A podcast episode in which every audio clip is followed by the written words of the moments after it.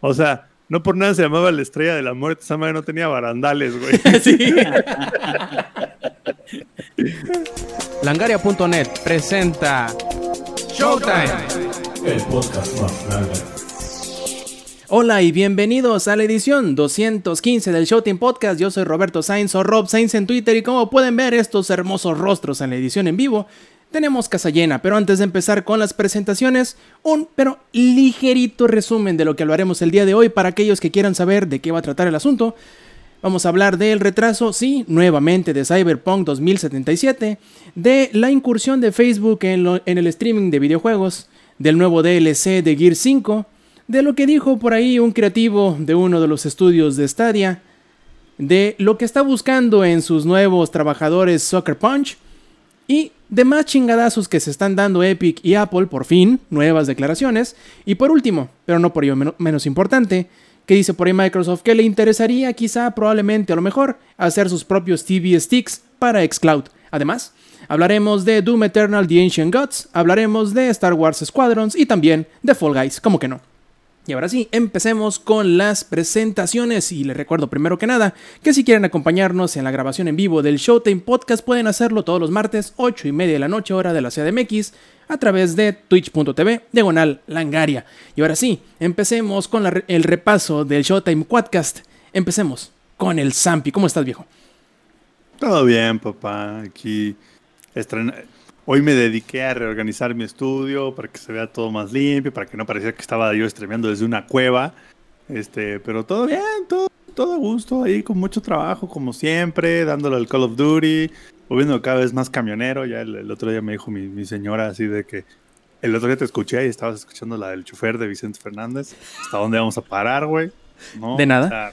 ¿Cuál es el límite a esto? ¿No? Y yo así de, pues, El cielo, papá. El cielo, el cielo papá. El volante es el límite. El horizonte. El volante, el horizonte. Y bueno, también otro que también es eh, camionero en su tiempo libre de vez en cuando, pero también de vez en cuando le pegan sus chingas en Doom Eternal es el ingenierillo. ¿Cómo estás? Aquí listo, ya preparado. Bueno, no tanto psicológicamente para el madrazo que hubo el día de hoy, pero ya listo para Fíjate, que en, estos momentos de tristeza, en estos momentos donde ansío una relajación, ver al horizonte mientras entrego dos cajas, de material de construcción de un lado a otro de Estados Unidos. Sí, sí extraño el American Truck Simulator, como chingados no, güey, pero digo, si lo sigo jugando no voy a terminar de lo que de por sí ya es bastante grande, pero pues bueno, vamos a tener que seguirle dando y ya luego regresaremos a nuestros sueños de camionero. ¿Qué dice el Inge? Doom es eterno y mi backlog parece que también. Y otro que anda por ahí que incluso hasta invitados parece que nos estaba queriendo presentar es el ex con sus michis que por ahí de vez en cuando se asoman por la cámara. ¿Cómo estás? Hey, ¿qué onda gente? ¿Cómo están? Pues todo chido, todo chido es... Me decidí a jugar Magic, eh, aunque sea en, en línea cedí a la presión social y ahorita ya casi estamos rankeando oro con un deck que hice con pura basura que encontré en mi colección. Además, no les hemos dicho, pero aquí el más famoso de todos, Mr. Stream de 13 horas, es Lex que tuvo su stream celebratorio el, fin de semana. ¿eh? Estrella, güey. No, no, no, qué bárbaro. 13 followers en un solo stream. ¿Quién lo viera, güey? Nos va a mantener, ¿eh? Creo que no me repongo de ese pedo, güey. Mientras no nos deje de hablar, güey. Todo está bien. y los bané del canal. los bané. Aparte me encantaría, güey, me encantaría que Lex simplemente explicara rápidamente por qué fue que le, que le cayó así como que toda la banda. Esos 13 ah, followers, ¿a qué se deben? Estuvimos jugando Warzone con el Samper y de repente alguien de Argentina que también le gustaba jugar Warzone nos raideó y estuvo, estuvo, estuvo cool. Sí, ah, estuvo padre. Incluso entraron a jugar con nosotros, así que. Yes. Así que bienvenidos, ¿no? Así prácticamente. Bienvenidos eh, al Showtime Podcast. Así es. Señor.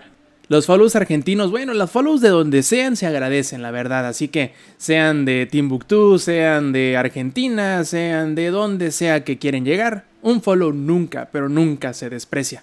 Y ya estamos viendo llegar a más gente en el chat.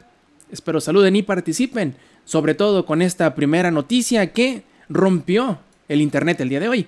Y eso es que aunque después de haber prometido y perjurado que no lo iban a hacer, fíjense que sí. Cybercrunch 2077 fue retrasado una vez más. Ahora saldrá, a ver si es cierto. El 10 de diciembre, ingenierillo, ¿qué te hace pensar? ¿Cómo te hace sentir esta noticia? No, lo están viendo los que no están en vivo, pero nomás el, el rostro. No, no, no, se quedó trabadísimo. La frustración, güey. Ni José José se trababa tanto, güey. Ni Windows, ¿qué? Vista se trababa tanto. Tenemos, señores y señores, una noticia que darles y esta noticia es que ya habíamos dicho, no una vez, habíamos dicho dos veces que ya no íbamos a retrasar el juego, pero ¿qué creen? ¿A que no adivinan? Lo vamos a retrasar. Pero bueno, ahí nomás son tres semanillas, de tres semanillas, digo, todo el mundo puede aguantar tres semanas, ¿ya? No hay ningún problema. Pero este, bueno, gracias. Ah, nos vemos. Chao. Esa es prácticamente la noticia que dieron el día de hoy. Cyberpunk se va a retrasar 21 días, más o menos, hasta el 10 de diciembre, me parece.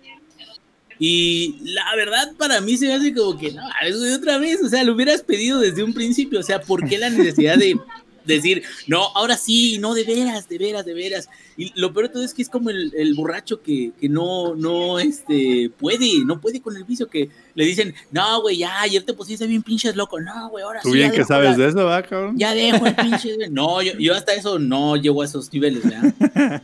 Pues ni, no me corren. Nada más borracho, bueno. necio no. Sí, sí, sí, exactamente, ese es el truco, ese es el truco, güey. Ah, por cierto, un saludito a eh, Lick Talor, ya se emitió un ratito. El retraso es algo que es tan fuerte, es algo, la, verdad a mí me tiene muy, muy impresionado. Hola. Que todo, todo me suena a, tristeza, todo el, el, paquete de juego de Game, Good Games, el paquete de, de PlayStation, lo que sea, todo a su alrededor ahorita es tristeza porque vamos a estar más tiempo sin ver el gran juego, que yo estoy seguro que va a ser un gran juego, pero también con tantos tropiezos, ¿cómo los defiendes? ¿No? Con tantos tropiezos, tropiezos ¿cómo defiendes realmente?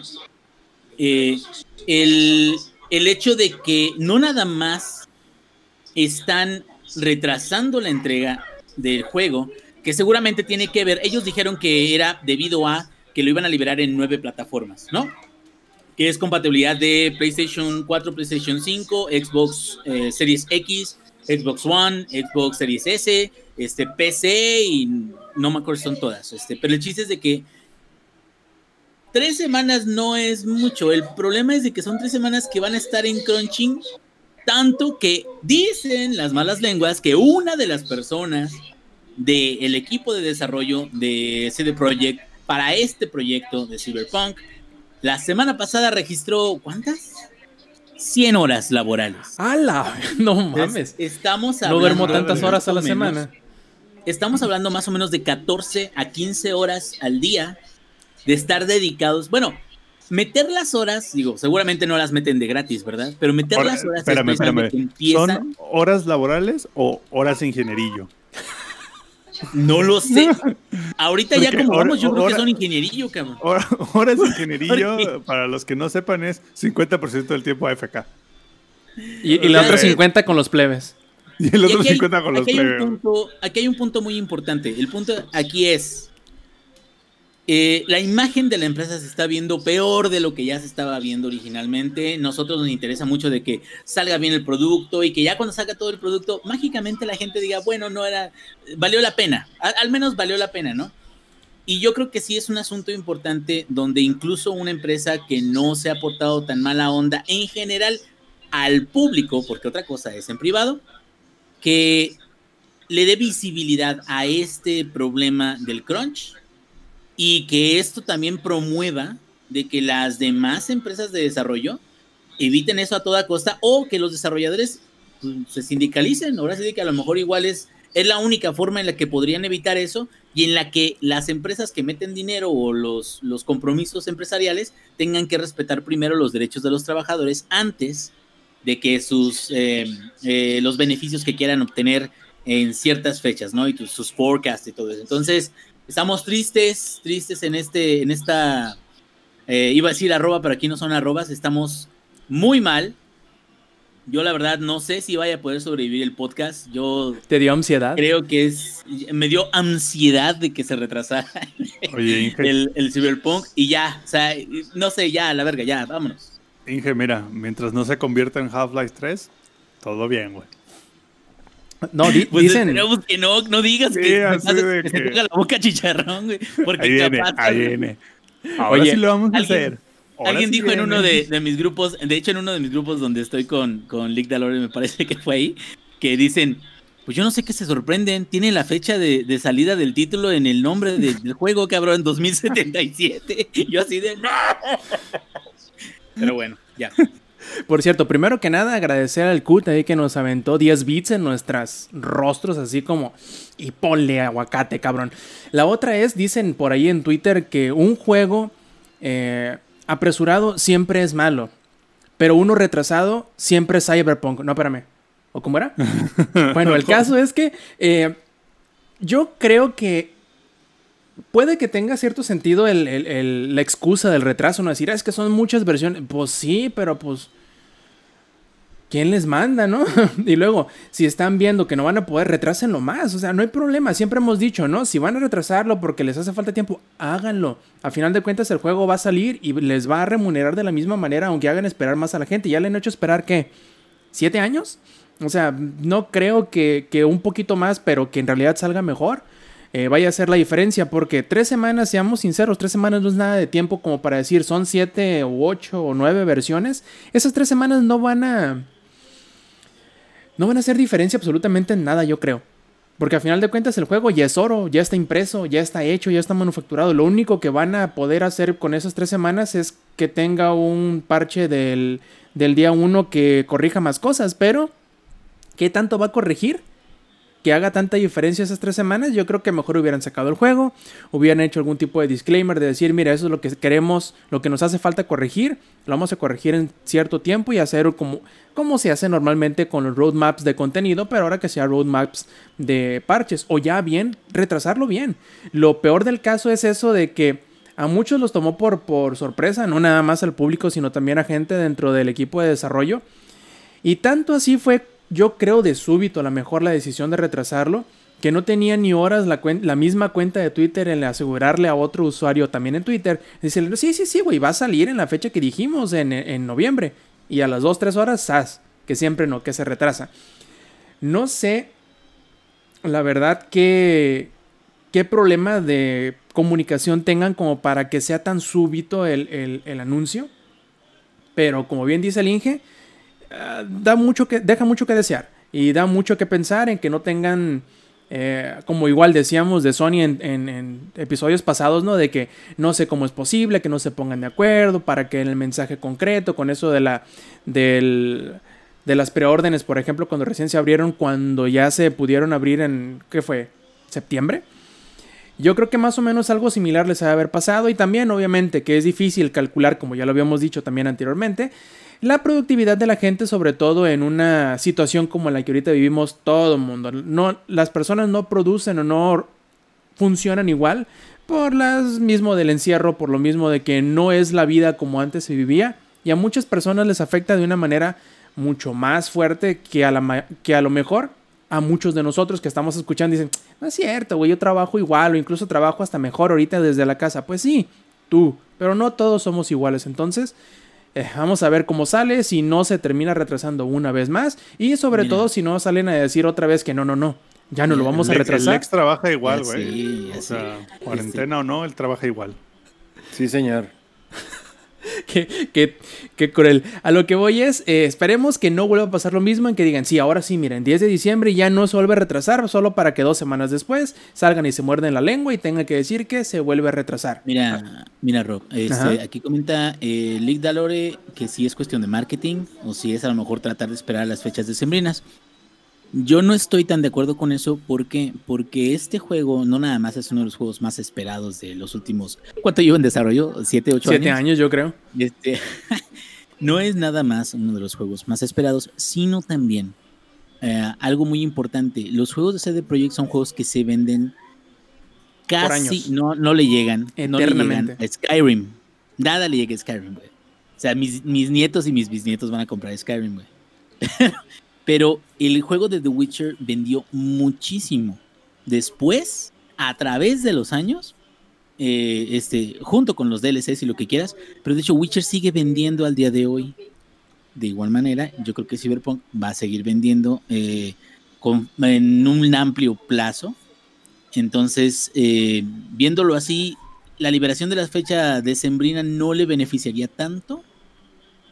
Más bien creo que la imagen negativa por haber hecho este, esto sí, sí parece como un error interno, parece como, ¿sabes a quién me recuerda a la empresa de No Man's Sky?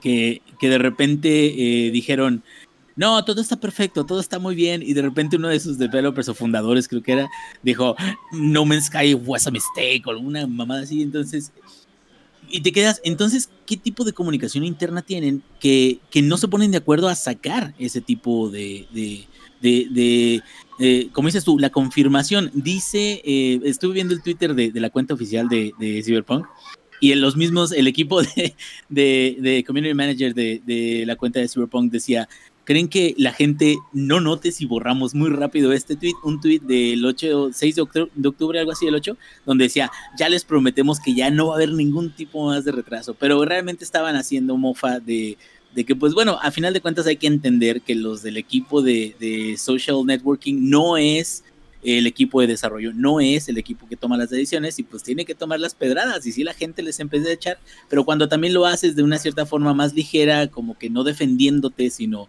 reconociendo tu error, también eso, eso creo que, que es bueno para que no, la gente no, no la tome en contra de ellos, ¿no? Sí, y hay que tomar en cuenta que al final, que al final de todo, el que tiene la culpa no es el trabajador tal cual. Quien tiene la culpa es la persona que pone la fecha y que que creo que a veces lo hacen con tanta anticipación que solamente queda equivocarse. O sea, si tú pones una fecha de salida dos años antes, por decir algo, ¿no? De que en realidad vaya a salir, le das la oportunidad de que tantas cosas pasen porque te hace falta tanto trabajo todavía para poder llegar a esa fecha que tú decidiste, que lo más seguro es que se vayan a tener que cambiar. Le pasa hasta los mejores desarrolladores, ¿verdad, Blizzard? y con una expansión como nunca le había pasado. Entonces, en un juego tan grande y tan ambicioso como lo es Cyberpunk, o bueno, como lo suponemos que lo es, obviamente que va a tener más problemas de lo que un juego un poco más pequeño como por ejemplo No Man's Sky. Pero ya veremos qué pasa, ¿no? Sobre todo los que piensen que este retraso significa que no va a haber crunching, en realidad no, eso quiere decir que va a haber más tiempo para que hagan más crunching todavía. Y esperemos que a final de cuentas estas personas que inviertan su salud en meterle más horas extra, no terminen tan dañados. A final de cuentas, es un juego. Sí, lo decimos nosotros que nos estamos enojando porque lo retrasaron, pero a final de cuentas no nos va a afectar a nosotros, lo vamos a jugar sin importar en qué fecha salga. Y muy a pesar de que ahorita nos estemos quejando y llorando y todo eso, yo sé que si el juego es bueno, vamos a estar hablando de él muy bien en los próximos meses, ya que lo podamos jugar. Así que... A, mí nada más me queda la duda. Ajá. Pues, ¿qué trae ese parche del día 1? O sea... ¿Cuánto va a pesar?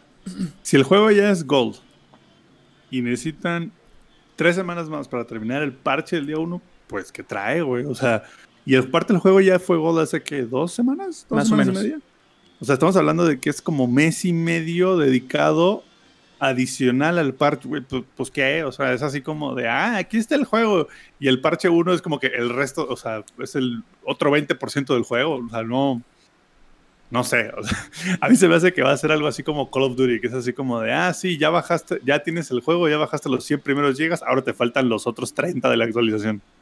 Sí, no, va a estar muy cabrón porque eso del común mínimo denominador creo que es lo que más le está pegando, el tener tantas versiones tan dispares, porque es Play 4, Play 5, Xbox... Eh, One, Xbox One S, Xbox One X, Xbox Series S, Xbox Series X, PC, Stadia. Bueno, es un. Sí y no. O sea, sí entiendo que dices, ah, bueno, pues es que son un montón de versiones y por eso nos estamos atrasando. Pero por otro lado es, pues, ¿qué nunca planeaste en sacarlo para todas las otras versiones? ¿Sabes?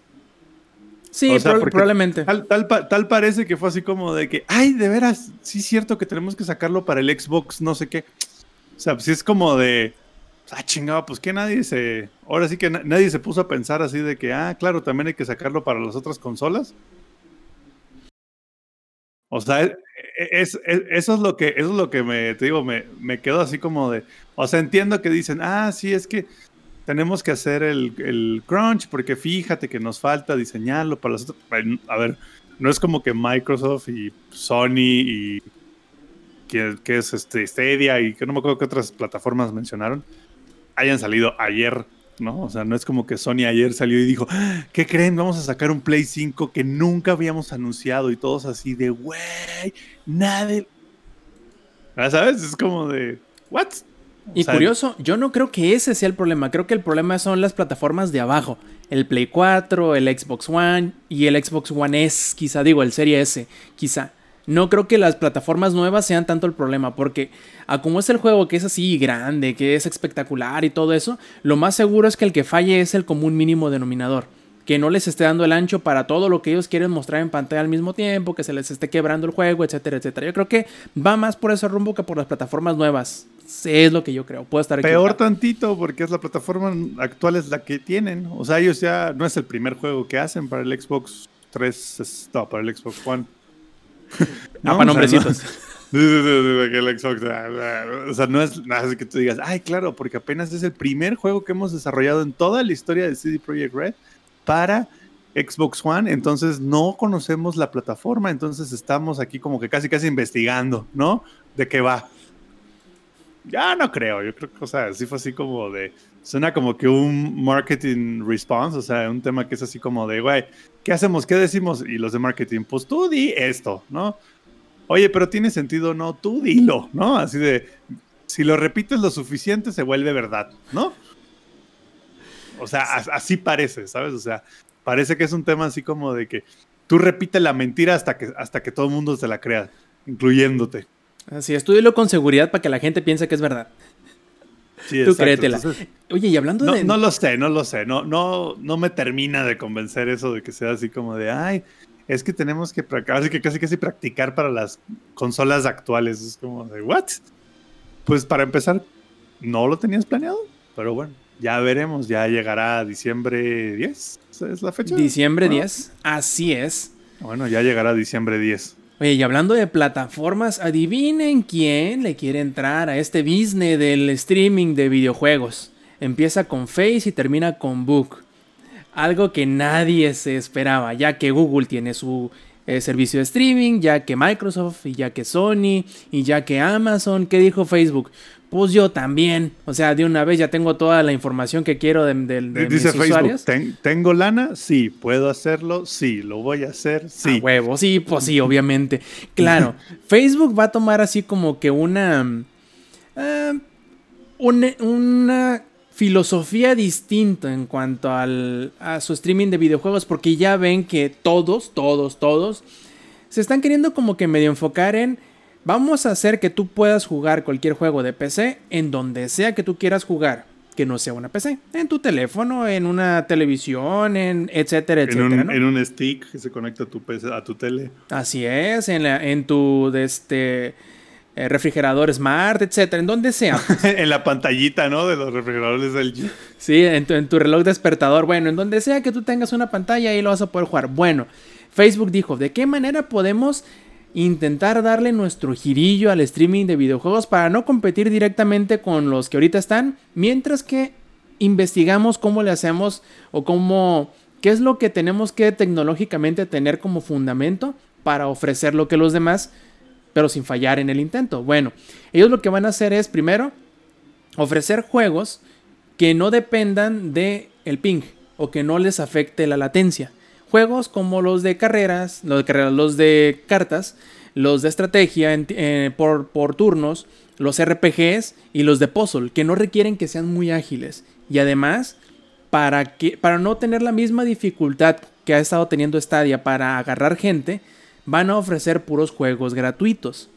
Que no te cueste ni siquiera meterte al servicio y tampoco te cueste el tener los juegos para probar el servicio. Muy inteligente. Pero no sé qué tan efectivo vaya a ser. Porque ellos están ahorita, al menos te voy a leer la lista de juegos que tienen. Son como 4 o 5. Y tú vas a decir, ¿qué pedo? ¿Por qué están ofreciendo esto si lo pueden jugar literalmente en cualquier otro lado? Estos son los juegos que ofrecen ahorita de momento en su periodo de beta, que es el que ahorita tienen, es Asphalt 9 Legends. Mobile ¿Es un juego de celular? Exacto. Mobile Legends Adventure. PGA Tour Goal Shootout. Solitaire Arthur's Tale y WWE Supercard. E, exacto, e, e, exacto. Es, la reacción de todos. Silencio incómodo. Sí, no, parece como cuando, no sé, güey, como cuando mandas a tu abuelita, güey, a que te compre tu regalo de Navidad y le pides el GTA y te viene con el juego de golf. O sea, es así como de, ¿what? O sea, güey, ¿quién, ¿quién dijo que esos eran los juegos que... No, no, no, no sé, güey. O sea, siento que es esas veces que es como de, güey, alguien con un trajecito en Facebook diseñó toda la estrategia de marketing y no tiene ni perra idea de de lo que se trata esto. Es que hay que tener... Se me, hace una selección de juegos muy... Y voy a usar la palabra porque es la palabra que aplica, pero se me hace una selección de juegos muy bizarra, porque esa es la palabra. Sí. Oh, no, lo dijiste. Oh, yo, no, yo creo que hay que tomar en cuenta una cosa muy importante. No están lanzando el producto tal cual. Están simplemente diciendo, hey, todos ustedes que están en los siguientes territorios, te los voy a decir cuáles son. Em, acá está la lista.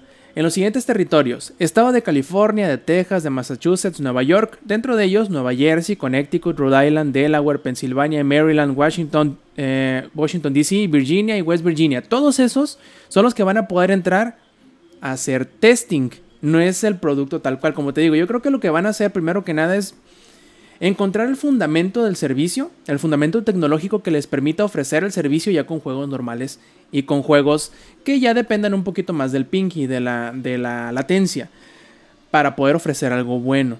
Pero, por eso van a, van a dejar a 10 personas jugando, ¿no? sí, o sea, no, no sé qué tan atractivo vaya a ser a final de cuentas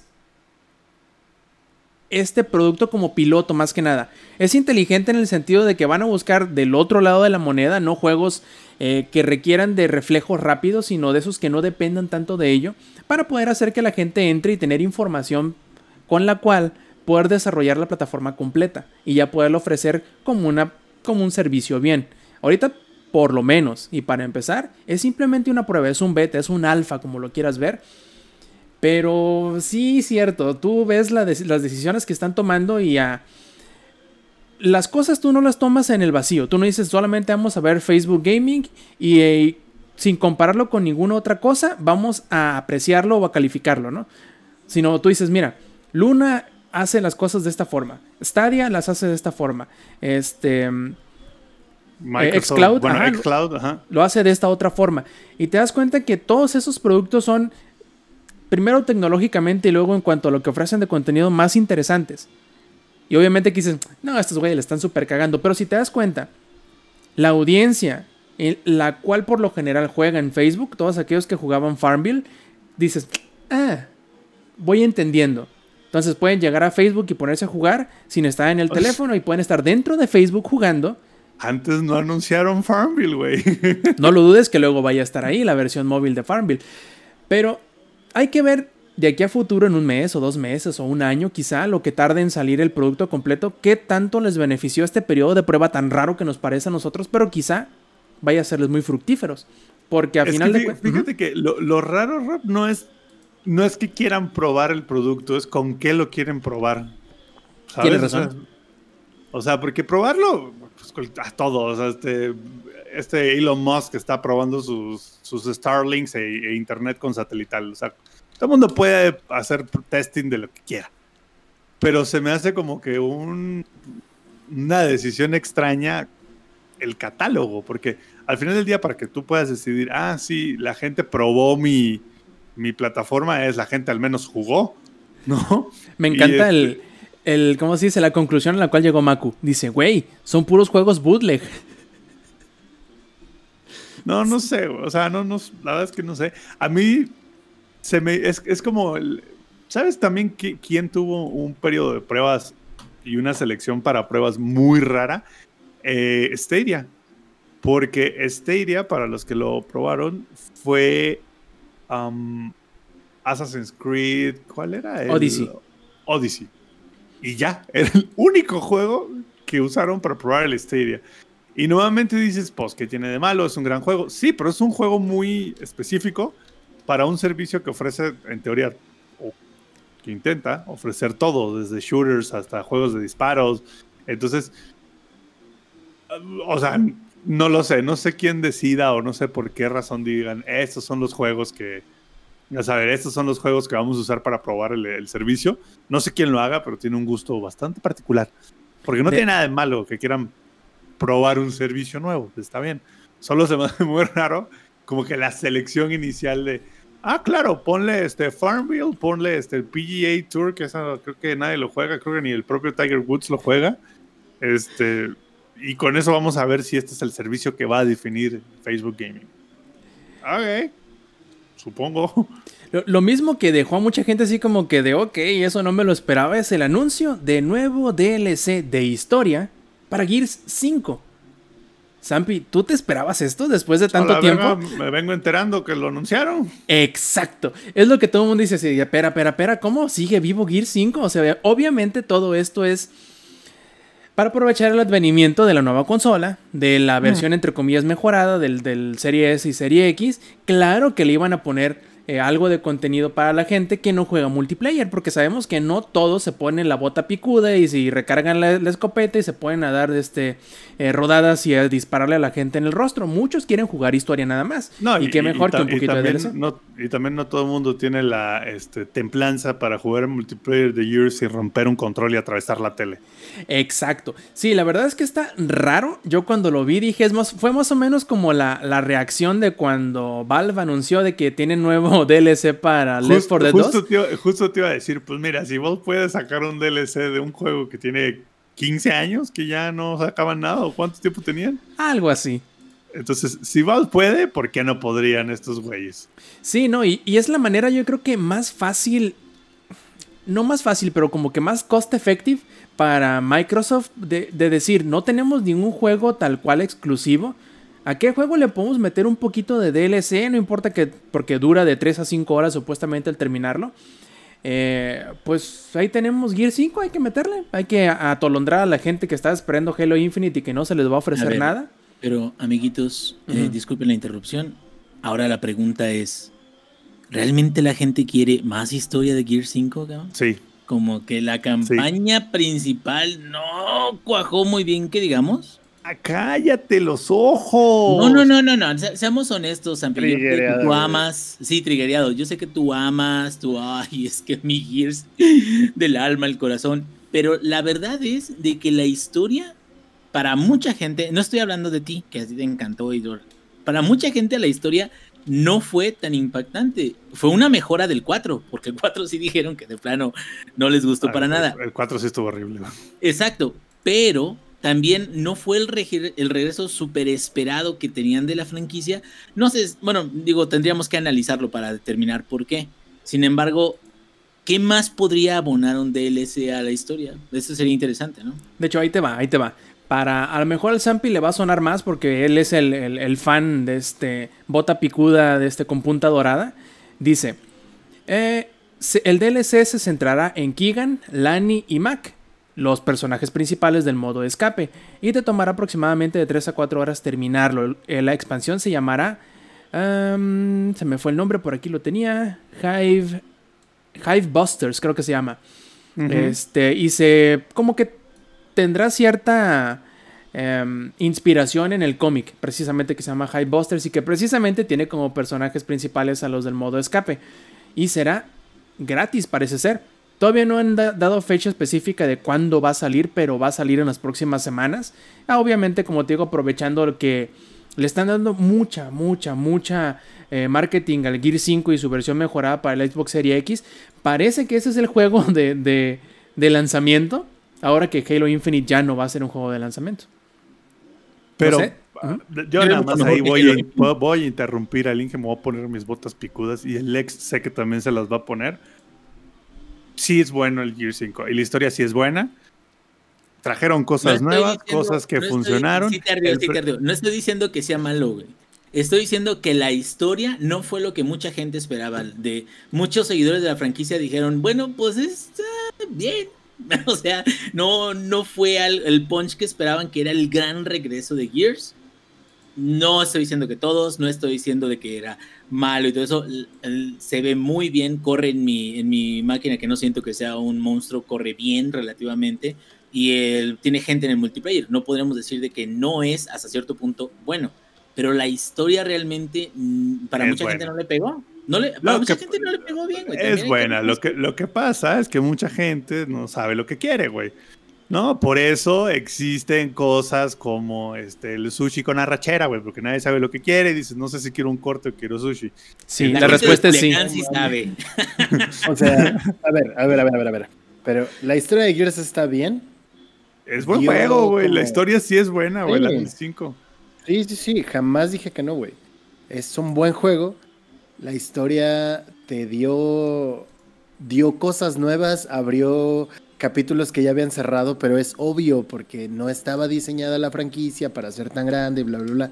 Sin embargo, han entregado algo bien, pero lo que creo que sí le están cagando es que dejaron pasar mucho tiempo para esto. Sí, completamente de acuerdo. pero aparte la gente como que no se lo esperaba, ¿no? Exacto. O sea, si la gente hubiera dicho desde el principio, oh, va a haber más historia, entonces, pues qué chingón, ¿no? O sea, a lo mejor lo que estoy viendo no es la whole picture, dicen por ahí. No es como que todo lo que podría venir, entonces hasta no eres tan crítico de la historia que te entregan porque te quedas, ah, es que a lo mejor este, más adelante van a aclarar cosas que tengo, o tengo pendientes ahorita. Pero ahorita sí esto fue de sorpresa, ¿no? La historia del 5 abre y cierra un tema que todo el mundo lo sabíamos desde el 1, pero nadie se había atrevido a escribir que es la parte, ya lo puedo decir, ¿no? Que es la parte del laboratorio, cuando vas y encuentras realmente quiénes son los locus, de dónde vienen los locus y como que toda esa parte. ¿Sí o no, Lex? Nadie se atrevió a hacerlo ni en el 1, ni en el 2, ni en el 3, ni en el 4, pero desde el 1 todos teníamos, es más, desde el Judgment, todos traíamos ese como que feeling así como de, ah, como que aquí algo no cuaja, ¿sabes? Aquí algo no, el taco no amarra, güey. Entonces, este, a mí sí me gustó, güey. Y creo que sí le trae cosas nuevas.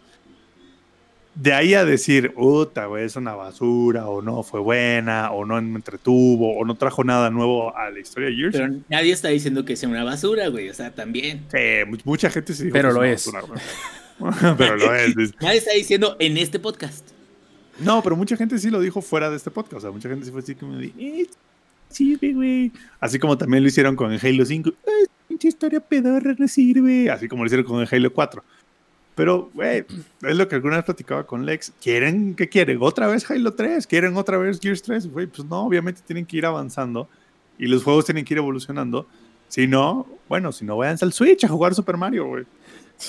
Sí, yo creo no que tienes por qué. No, yo creo que yo creo que aquí sí la estás cagando muy cabrón, Samper, porque nadie, no tiene absolutamente nada que ver, güey, otras consolas. Y como ya dijeron en el chat, sí está tibio Gears en cuanto a historia, pero nos dieron algo chido. Y probablemente lo que nos vayan a entregar vaya a ser algo igual chido, pero ah, estamos ya muy adelante del tiempo que pasó. O sea, ¿hace cuánto tiempo salió? Ah, no, esta, esta DLC debió haber salido hace dos años. Completamente de acuerdo. ese es mi punto. Y eso es ah, donde lo están cayendo. Eso sí, no, no, no, esa parte sí, o sea, este, de, que esto, de que ahora sí que, de que ya este DLC llega cuando ya están recogiendo los vasos de la fiesta, eso es indiscutible. Eso no hay, ahora sí que ahí sí no hay discusión. Mi discusión es más con el tema de que dicen que la historia y que el Gear 5 en general, y porque más allá de que el Inge lo diga por molestar, porque sí hubo gente que, y hay mucha gente que opina así, que es así como de que se murió, así de que el 5, nada, 4. El 4 sí, la neta está medio flojo, pero el 5 a mí se me hace bastante buena, güey. Es mejor que el Judgment, güey. Y, nadie le, y, casi nadie se queja de ese. Tú crees, Ampi, de que yo te estoy molestando, pero en realidad te entiendo, güey. O sea, creo que incluso Rob también no se entiende porque te... ¿Sabes tú la cantidad de gente a la que le he mencionado, que le he recomendado Yakuza y que me regresan una cachetada en el rostro diciendo, pinche juego feo, no mames, está bien loco y pinche ridiculez y que está mejor, que está mejor el Saints Row. Porque ese sí va ah, ridículo y Son dos juegos totalmente diferentes, bueno, nada que ver uno con el otro. Entiendo, entiendo que hay nichos para todo, ¿no? Y que hay gente a la que nada más no, no le va a este, agradar ese tipo de, de, juego o de narrativa, como quieras verlo. Entonces, más bien a lo que voy es, es, es muy complicado tener un solo juego o un juego de una franquicia muy famosa que te entregue algo que revolucione y que a toda la gente o a la, mayoría de gente les agrade en general. Que, solamente pasa con Skyrim y no sé... Con, con Witcher a lo mejor un poquito, que incluso tú, mismo dices, Witcher como que no me agarró. Pues es que hay gente que de plano no, güey.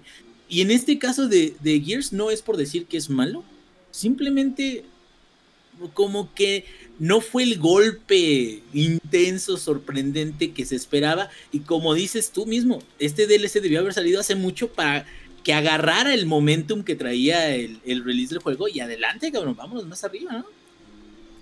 ¿Y saben qué es lo mejor de todo este asunto? Que muy seguramente lo van a regalar en el Game Pass y muy seguramente vamos a hablar de este DLC una vez salga. Entonces, esperen las siguientes eh, ediciones del Showtime Podcast, donde muy seguramente estaremos hablando de si en realidad dio lancho o no, si el pastel cuajó o no, y sobre todo, si era una buena historia o no. antes, de, pasar, Rob, nada más voy a hacer un comentario, porque es que el Inge dijo que, que recibió feedback de gente que dijo que, que le gustaba más el Saints Row que el Yakuza. Eso, Inge, es el efecto GTA. Yo le llamo el efecto GTA a el hecho de que todo el mundo cree que un juego de mundo abierto tiene que ser coches y balazos. Exacto. Y, ejemplo de eso está Saints Row, pero donde está este, ah, ¿cómo se llama? Sleeping Dogs. Y ejemplo de eso está el Yakuza que es así como de, son juegos de mundo abierto, son juegos que tienen coches, pero no necesariamente hay que agarrarse a balazos. Entonces, Una interpretación diferente, ¿no? Del género. Exactamente. Entonces, ese es el efecto el efecto GTA, que es como de, güey, como GTA es el juego más famoso de, digamos, de, de mundo abierto, pues todo el mundo quiere jugar otro GTA, no sé. Pero, pues hasta en la misma variación de, de Rockstar, de, de, GTA, digo, tomando tu punto. Eh, mucha, gente, mucha, gente, se, refería a Red Dead Redemption 2 como que, ay no, es como si Arthur Morgan fuera un Tamagotchi, güey. O sea, qué hueva. Yo así de, ¿qué? Excuse me. Pero, pues es perspectivas de, de, como dicen, creencias de gente pendeja. Pero bueno, sigamos, sigamos. Así es. Ahora, vamos a hablar algo que le pega directamente en el cocoro al Lex, ya que como bien sabemos, el Lex es el streamer exitoso entre todos nosotros. Salió por ahí un tal Alex Hutchington, quien dijo, para mí, los streamers deberían de pagarle extra a los publishers porque ellos generan sus ganancias con base en el uso de lo que otra ah. gente desarrolla y háganle como quieran, prácticamente, dijo el vato. Que sea la verga. No mames, güey. Pues, para mí deberían ser gratis los pinches tacos, ¿no? O sea. Para mí, o sea, yo puedo pensar mil cosas. Pueden ser cosas pendejas o no, como en el caso de este, güey. Y yo sinceramente creo que lo que está diciendo es pura mierda, güey. Pura mamá. Pues no, no sé de qué otra manera decirlo, más que está diciendo pura estupidez. Porque él está pensando solamente de manera de los juegos exitosos. ¿Y a qué me refiero con esto? Fall Guys y Among Us, que son las cosas que tenemos más frescas, no hubieran Fasmofobia, quizá. Fasmofobia, maybe. muy probablemente porque de, de, entrada el juego estaba diseñado para VR. Este, pero así, a bote pronto. Esos juegos. Yo te voy a poner otro. Fortnite y, Player Unknowns. Y eso nada más ahorita, así diciéndolo rápido. No hubiera funcionado sin los streamers. No estoy diciendo que Cyberpunk, por ejemplo, no vaya a pegar si no lo streamean. Claro que va a pegar, güey. Es Cyberpunk. Todo el mundo lo está esperando. Acabamos de hablar de él y de su nuevo retraso. Pero hay muchos otros juegos que si, les hubieran dicho, güey, ¿sabes qué? Para que puedas streamear Among Us, vas a tener que pagar una lana. Todo el mundo se hubiera cagado de risa y Among Us no estaría en el lugar, o se ganó el lugar que se ganó. De igual manera Fall Guys, de igual manera Phasmophobia, ya lo dijo Samper, Fortnite, eh, Battlegrounds, probablemente Apex Legends. o sea, esos juegos, o sea, sí son muy famosos hoy, Alex, pero son famosos hoy gracias a que todo el mundo se puso a streamear y todo el mundo se puso a ver qué chingados era Fortnite, ¿sabes? O sea, no es como que eh, Fortnite no nació siendo famoso. Y, el hecho de que este vato diga, ah, sí, pues me tienen que pagar. ¿Qué? ahora sí que, discúlpame. O sea, sí, la, la, ¿cómo se dice? La cagada justamente, justamente sí fue lo más lejos del hoyo posible y en el peor momento posible porque fue justamente cuando estaba lo de los DMCA strikes a los streamers. Entonces agarró a la gente enchilada y les echó más chile. No, pues no mames, obviamente que se le iban a ir encima. Y se le fueron encima. Tanto así que este vato es el director creativo de uno de los estudios dentro de Google Stadia. No de Stadia tal cual, ¿no? Y salió la jefa de YouTube y dijo, este güey está pendejo, lo que él dice no representa a, YouTube y lo que él dice son sus propias este, eh, opiniones, pues. ajá, sus propias opiniones y ya salió... Casi, casi, casi dicen, este vato trabaja para Bing. sí, no para Google. Incluso Stadia salió y dijo lo mismo, ¿eh? ¿Inge? Tengo la analogía perfecta para la mamada que dijo ese güey. A ver. La analogía es es eh, el querer cobrarte una renta por un juego si estás streameando. Es tan ridículo como que las disqueras te quisieran cobrar por cada vez que en la peda cantas las de José José, güey. O sea, no mames. Y, te van a decir, lo que pasa es que cuando cantas una de José José, quedas mejor con tus compas, güey. Pues cáete con la pinche lana. Por supuesto que no. Cáete con 50 varos, ¿no? yo, le puse por ahí, es exceso de capitalismo. Porque sí lo es, güey. Este, y el problema ahí es de que no, es difícil conseguir los medios para que alguien que esté streameando, y es más, nosotros lo sabemos en el canal, para conseguir audiencias constantes que sobrepasen un cierto nivel. Digo, Lex sabe más porque él ya es un artista, ¿verdad? Ya, ya, es, ya pues tiene fama. No, no, es neta, güey. Ya, es la más popular de todos nosotros. Es, y es no un honor, güey, estar compartiendo aquí el podcast con Lex porque no, o sea, la neta, uff, mis respetos, güey. Te amamos, yo, yo, yo, la verdad creí que no iba a entrar, güey. O sea, yo creí que nos habías dicho. si, no tienen al menos 300 followers, yo, híjole, no. Y aquí no me junto con no mames, ni yo tengo 300 followers. Pero ahí te va, es que aquí, se, aquí está el punto. Em, nosotros mismos lo hemos comentado antes. En Twitch, creo que el 96% de. o 95%, ¿cuánto nos dijiste, Rob? Más o menos. Tienen menos de 5, 8, 8 viewers en promedio en general. Entonces, estamos hablando de que todos los que vemos que están eh, streamers famosos y todo eso, es una cantidad muy diminuta comparada con todo el contenido que se está trabajando y cómo la plataforma también es un medio de comunicación para los que quieren empezar a, publicar sus streams, su contenido, hasta sus este, pláticas, porque también hay una forma como así como nosotros aquí en el podcast, que lo llamamos así. Pero no se le puede cobrar a todo el mundo precisamente por eso, porque hay unos cuantos elegidos que son los que pueden generarte más visitas, más dinero, más contenido y si empiezas a cobrar, se te va a caer la plataforma así. Porque en lugar de encontrar a los... Eh, ¿Sí, cómo? Eh, justamente ese era el, era el otro punto que, que quería tocar, ¿no? O sea, ajá, empiezas a monetizar todo y qué pasa con las plataformas que están basadas en esto actualmente. ¿qué les vas a decir? O sea, ¿te conviene como desarrolladora que no haya visualización de tu juego? Así sea Cyberpunk, güey. Hay muchas personas que basan sus compras en videos de YouTube, en streams de, güey, quiero ver primero si me gusta el juego o no, en banda que, que le gustan los podcasts y que así, ¿no? Como, como nosotros les estamos diciendo, no sé, Cyberpunk es Dios, y tú confías en lo que dice el Inge y obviamente lo vas a comprar porque el Inge te lo recomendó. Y así con muchísimas más este, plataformas. No, güey, no cagas donde comes. Punto. No, y además. Ya me trigué. no, no cagas donde comes. ya me enojé. deja de triguearte tu Lex. Pero mira, hagamos el ejercicio mental, que es algo que yo me puse a hacer en, un grupo de, de, WhatsApp con, mis, con otros amigos. Le dije, mira, hagamos el ejercicio mental. Supongamos que sí, que exista una licencia aparte que se pague para que los streamers puedan hacer stream. No es nada más cobrar a lo pendejo. También tiene que haber, como todo el software que es empresarial y de este tipo, dependiendo del tipo de licencias, también tiene que haber un canal de soporte diferente. Tiene que haber una prioridad distinta en cuanto a lo que te atienden y cómo te pueden atender. ¿Por qué? Porque estás pagando una licencia diferente de creativo.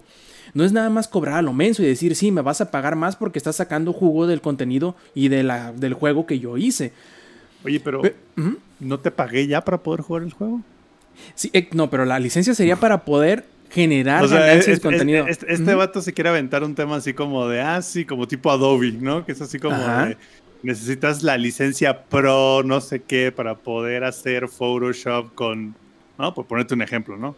Ah, exactamente. Sí, y obviamente la máxima siempre va a ser esta que les voy a comentar y yo creo que la vamos a utilizar en el futuro, muy probablemente en otra declaración que haga Alex Hunchington de aquí en adelante, porque ese güey tiene historial. Fue el mismo menso que dijo que no podían hacer o que no habían hecho modelos este, femeninos de, no me acuerdo qué juego de, Assassin's Creed, creo que del, del Unity. Que dijeron, no, en el multiplayer pusimos puros personajes masculinos porque los personajes femeninos son más difíciles de animar. Fue el mismo menso. Lo cual nos da, nos da a pensar que esta máxima siempre es verdad o es muy, muy acertada. Todos, todos, todos tenemos derecho a tener una opinión propia. Pero eso no quiere decir que la opinión sea correcta. Es, las opiniones son igual que los culos. Todos tenemos uno, pero por lo general todos apestan. Punto. Este compa no le queda mucho, es lo único que estoy pensando. Así de que ya lleva varias, güey, ¿no? Así de, ya lleva varias, ya está a nada de que le caiga el, la chóstama, así como al este compa que no quiso rajar con el estudio y se lo cerraron. Este brother, ahí va, ahí va. No dudes que dentro de Pongo sea así como de Google diga y anunciamos que ya no está con nosotros. Que chingo a su madre este vato por menso. chingo a su madre. Y, y otros como que las poderosísimas águilas de la América. y sí, oye, Inge, para oreja. Dicen por ahí, bueno, no dicen por ahí. Soccer Punch está buscando un nuevo guionista para su próximo proyecto que dicen ellos, de preferencia debe de ser un experto en guionismo para juegos de mundo de historias de juegos de mundo abierto. Y segundo, si tienen experiencia y conocimiento en el Japón feudal, sería como que un bono añadido. ¿A qué te suena? ¿Más Ghost of Tsushima quizá? Suena a secuela. ¿Por qué suena a secuela? Este, sí, sí escuché, bueno, sí vi esa noticia. Está súper chingón de la esperanza de que algo más salga. Sobre todo por eso, porque eh, Ghost of Tsushima fue una gran, gran, gran, gran. Bueno, ya se esperaba como que fuera muy bueno, ¿no? Pero creo que fue una gran sorpresa de que sí resultara ser tan bueno como se esperaba, o al menos eh, lo suficientemente bueno como para que la gente no se enojara de, de lo que presentó. El único pero que yo tuve fue de que es muy serio, pero fuera de eso, creo que es un excelente juego. Y eh, eh, habían comentado en la versión que yo, yo compré, este, ya sabes de esas decisiones que uno toma, pues no sé, o sea, afectado por ciertas cosas, no sé. No, no sé qué cosas es, es por lo que puedes estar afectado. Pero la edición que yo compré en, una afectación muy particular fue la que contenía todo el documental y el libro de arte digitales. Y ahí te explican que Ghost of Tsushima no es en la época de Japón feudal, es en una época muy particular donde eh, hubieron estas, eh, estas este, invasiones de, los mongoles y, todo eso, pero no es como la muy, muy, muy conocida época de, de Japón feudal. Es decir, la época. La era Sengoku, te refieres, ¿no? La era Sengoku, exactamente. Eh, la era Sengoku se puede diferenciar de, de, la época de Japón feudal y por lo tanto estaríamos hablando de que podría ser a lo mejor algún tipo de secuela donde lo que nos gustaría mucho es que Jin, digo, no sé qué tanta división haya, o alguno de sus este, descendientes de Jin pudieran estar interactuando, pero en la mainland, porque recuerden que Tsushima es nada más una isla este, que divide, bueno, que era el punto de, llegada o el punto que si gobernaban los mongoles iban a poder hacer una invasión a gran escala, ¿no? Entonces, eh, me agrada mucho la idea, me gusta mucho Ghost of Tsushima. Le saqué el platino así, eh, dice la, Dalore, Carlos Adrián Backlog López López, exactamente ese es mi nombre. Y me lo he ganado a pulso, a pulso. Este, pero fíjate que DLC no creo que sea. La, verdad dice aquí Erisu, DLC de Amaterasu, digo, de Zelda Perrito también lo amé, pero la verdad no creo que sea un DLC porque con todo el éxito que tienen y con todo el éxito que incluso están ahorita cosechando del modo de, Legends y todo eso, un DLC que apenas esté buscando un guionista, no lo creo. O sea, ese, ese guionista va a ser para un proyecto mucho más adelante. Tú que sabes, a lo mejor es un DLC de la campaña que lo van a sacar de aquí a dos años. Ah, como cierto podría ser podría, pero es bien fácil van a ver cómo le funciona a Gears y ya si Gears no le funciona no, no no no secuela secuela es, esto es otra cosa una pero pero este yo estoy muy emocionado con eso espero que no lo retrasen ya es que ya el, retraso ya me trae ya con tic y la chingada porque cada vez que mencionan un delay ya me quedo no mira mira mientras no se atrase la señora Ah, pues ya no puede, ya no puede, ya. Ya, esto ya quedó solucionado, hermano. no Pero se sí, eso, todo bien. Entonces, aquí, aquí yo creo, nada más para cerrar, este, esto podría significar que la, la secuela, si mantienen la escala del territorio del juego de, Ghost of Tsushima, la secuela podría ser a lo mejor, no en todo Japón, pero sí en una fracción de Japón, a lo mejor pero podrías tener un mapa mucho más grande, lo que quiere decir más historias, más quests, más coleccionables y pues ojalá, ojalá suceda. Vamos a estar muy pendientes de qué es lo que pasa con esto. Así es, como pendientes también hemos estado de la riña entre Epic y Apple. Hace unas semanas había quedado todo así como que muy tranquilo porque la jueza que estaba evaluando la factibilidad de si pasaría o no a, un, a una corte, o mejor dicho, a una corte con jurado eh, público, por decirlo así. Bueno, había ella sugerido que lo único que quedaba era precisamente irse para allá, a una corte con, con jurado. Y parecía que Apple y Epic querían evitar a toda costa que se llegara a esta instancia. Querían ellos que un juez diera el fallo hacia uno, hacia el otro. Pero mientras todos pensábamos que en realidad se iban a contentar de alguna forma fuera del, del, de la corte, resulta que no, porque Diverge encontró nuevo papeleo legal en donde parece que el alegato principal de, de Epic es el siguiente. Dice Apple que Epic rompió la regla, digamos no dicha, pero que obviamente está estipulada de que no puedes eh, utilizar otro procesador de pago si quieres que tu software esté dentro del iTunes Store o del App Store. Eso está en todas partes, ¿no? Lo, obviamente que Epic no está de acuerdo, quiere que la tajada sea menor. Y dice Epic, el problema no es ese, sino que de qué manera Apple quiere decir, o mejor dicho, de qué manera Apple quiere dar a entenderle a la gente que le debemos de dar una tajada a ellos del trabajo o que se, sí, del trabajo que nosotros hacemos o cualquier otro, si no es trabajo que ellos hicieron. O sea, ellos no, de, no tienen ningún tipo de derecho de sacar dinero de las labores de otras personas más. Porque la gente está entrando. Casi, casi están cobrando piso, güey.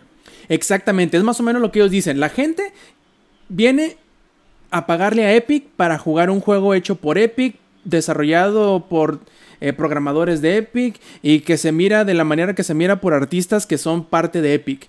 ¿Cómo es que Apple quiere sacar dinero de eso? qué chingados. Sí, exactamente. Ese es, el nuevo alegato que Epic dice. No tienen derecho ellos de ninguna manera legal ni nada de sacar dinero del trabajo de los demás. ¿Cómo la ven? ¿Creen que eso vaya...? Deberían de juntarse con el vato este de Google, güey. Sí, dicen pura pendejada, ¿no?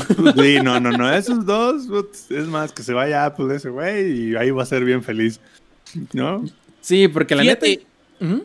Fíjate que yo estaría de acuerdo con Epic si es que fuera, o sea, estaría más bien de su lado, no de acuerdo con lo que dice, estaría de, su lado si es que Epic hubiera estado acá chilling, bien tranquilillo en la plataforma, y de repente llegara Apple y le dijera, pues bueno, ahora te chingas, te voy a cobrar así de la nada, que es tal cual el hecho de pedir piso, ¿no? Que, que es, yo tengo mi negocio bien, yo lo levanté yo solo, yo conseguí el local, yo conseguí los trabajadores, yo conseguí todo. Entonces, de repente tú llegas y me quieres cobrar de la nada. Aquí la problemática es, Apple ha trabajado así por muchísimo tiempo. Es clarísimo que si quieres todos tus productos en esa plataforma, tienes que mocharte. Entonces nadie obligó a Epic y creo que nadie obliga a Epic a quedarse en esa plataforma.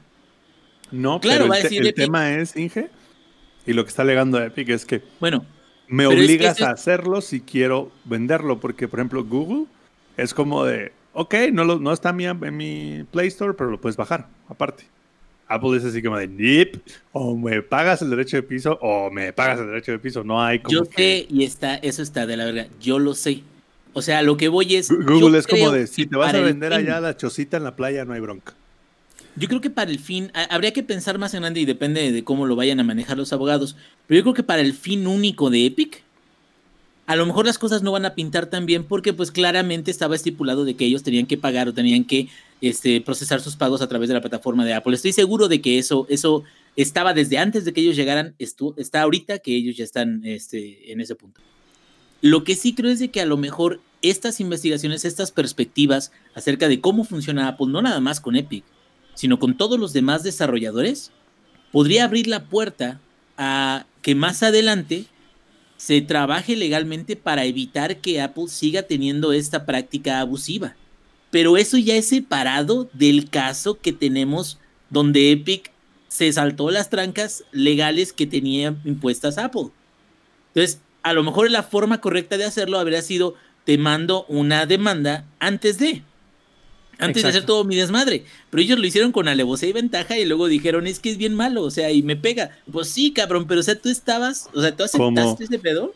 Como de repente así se le alocaron, güey, agarraron la matraca y ahí les vamos, güey. Y te quedas, no es de que a lo mejor no sea un pensamiento razonable lo de Epic, pero la forma en la que actuaron fue, fue con ventaja, fue con alevosía y fue eh, literalmente para hacer, ponerlos en aprietos a Apple con su propio equipo legal. Que ahorita ya están en un proceso y lo que quieras, ok, pero yo creo que si lograran algo sería más en el aspecto general que únicamente en el caso de Epic. O sea, no creo de que a Epic vayan a hacer, vayan a doblar las reglas de, de sus procesos Apple. Nada más para Epic Games, no. O sea, tendría que ser algo más grande y para eso estamos hablando de un proceso que podría durar muchísimo más tiempo, ¿verdad? Sí, y ¿sabes qué es lo más curioso del asunto? Que bien podrían algunas personas encontrarle el lado cínico de lo que está diciendo Epic. ¿Por qué? Fortnite se hizo Fortnite porque, entre comillas, le robó a PUBG el género. El, gameplay, por decirlo así. Porque si bien recuerdan, eh, Fortnite era otro tipo de juego completamente. Que luego. Eh, bueno, inicialmente era Fortnite y luego pusieron Fortnite Battle Royale. Y luego hicieron al revés. Save the World. El Save the World es la modalidad que, iba a Original en original, entre comillas, principal.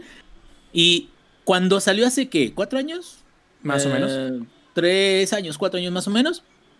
Decía, ahorita está de cobro, pero es porque está en beta Save the World. Pero cuando Save the World esté ya listo para que todo el mundo salga, lo vas a poder obtener gratis. Esa chingadera sigue en beta, Ya van dos, tres, cuatro, cinco parches que le ponen cambios de mapa y todo en el, en el Battle Royale. Y Save the World, porque está en beta? Porque dejó de ser lo principal que iba a mover o iba a vender en Fortnite. Entonces, como dices tú, también se lo robaron. Entonces, no es como que Epic sea una blanca palomita, ¿verdad? Así es. No, y, no estamos. Yo creo que nadie está en contra en el hecho de que bajen el, la, la tajada que, que saca Apple nada más porque la gente tenga su software en la tienda. Nadie está en contra de eso, de que el el impuesto Apple sea menor, o en realidad de todas las plataformas, porque en todas las plataformas es 30%. Pero creo que probablemente ya no le esté saliendo tan bien o no esté yendo por el lado que querían Epic y por eso están resolviendo a prácticamente tirarle cualquier piedra que se encuentre en el camino para ver si, si chicle y pega. Y saben que es otra cosa que si chicle y pega, lo que está intentando o que probablemente vaya a hacer Microsoft a futuro. Y es que en una reciente entrevista, Phil Spencer dijo que probablemente, a lo mejor, que están pensando que puede ser en hacer sus TV sticks para xCloud. Y ustedes se preguntarán, ¿y qué chingado es eso?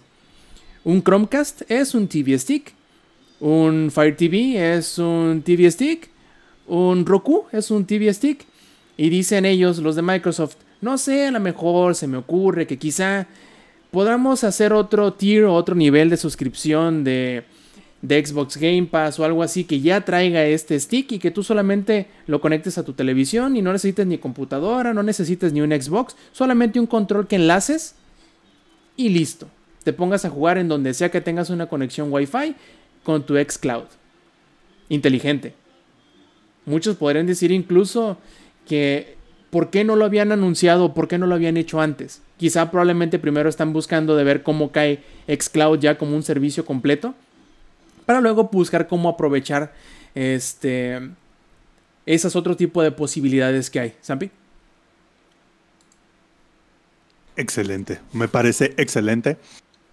Ahora sí, estos muchachos de Microsoft sí se ve que vienen recios. Ahora sí, por si tenían dudas, vienen recios. Y por si tenían dudas de que vender consolas era algo secundario para Microsoft, tráiganle. Ahora sí, creo que están dando así como de la respuesta definitiva de cuál es la estrategia de Microsoft. Que no es vender consolas, es vender chingo de suscripciones chingo de suscripciones. De hecho, hasta hablaron uh, un poco de como un tier adicional al Ultimate, ¿no? Que sería como que uh, creo que el nombre que sugirieron es como Platinum, que sería como un Xbox Game Pass Platinum, sería como que el nombre.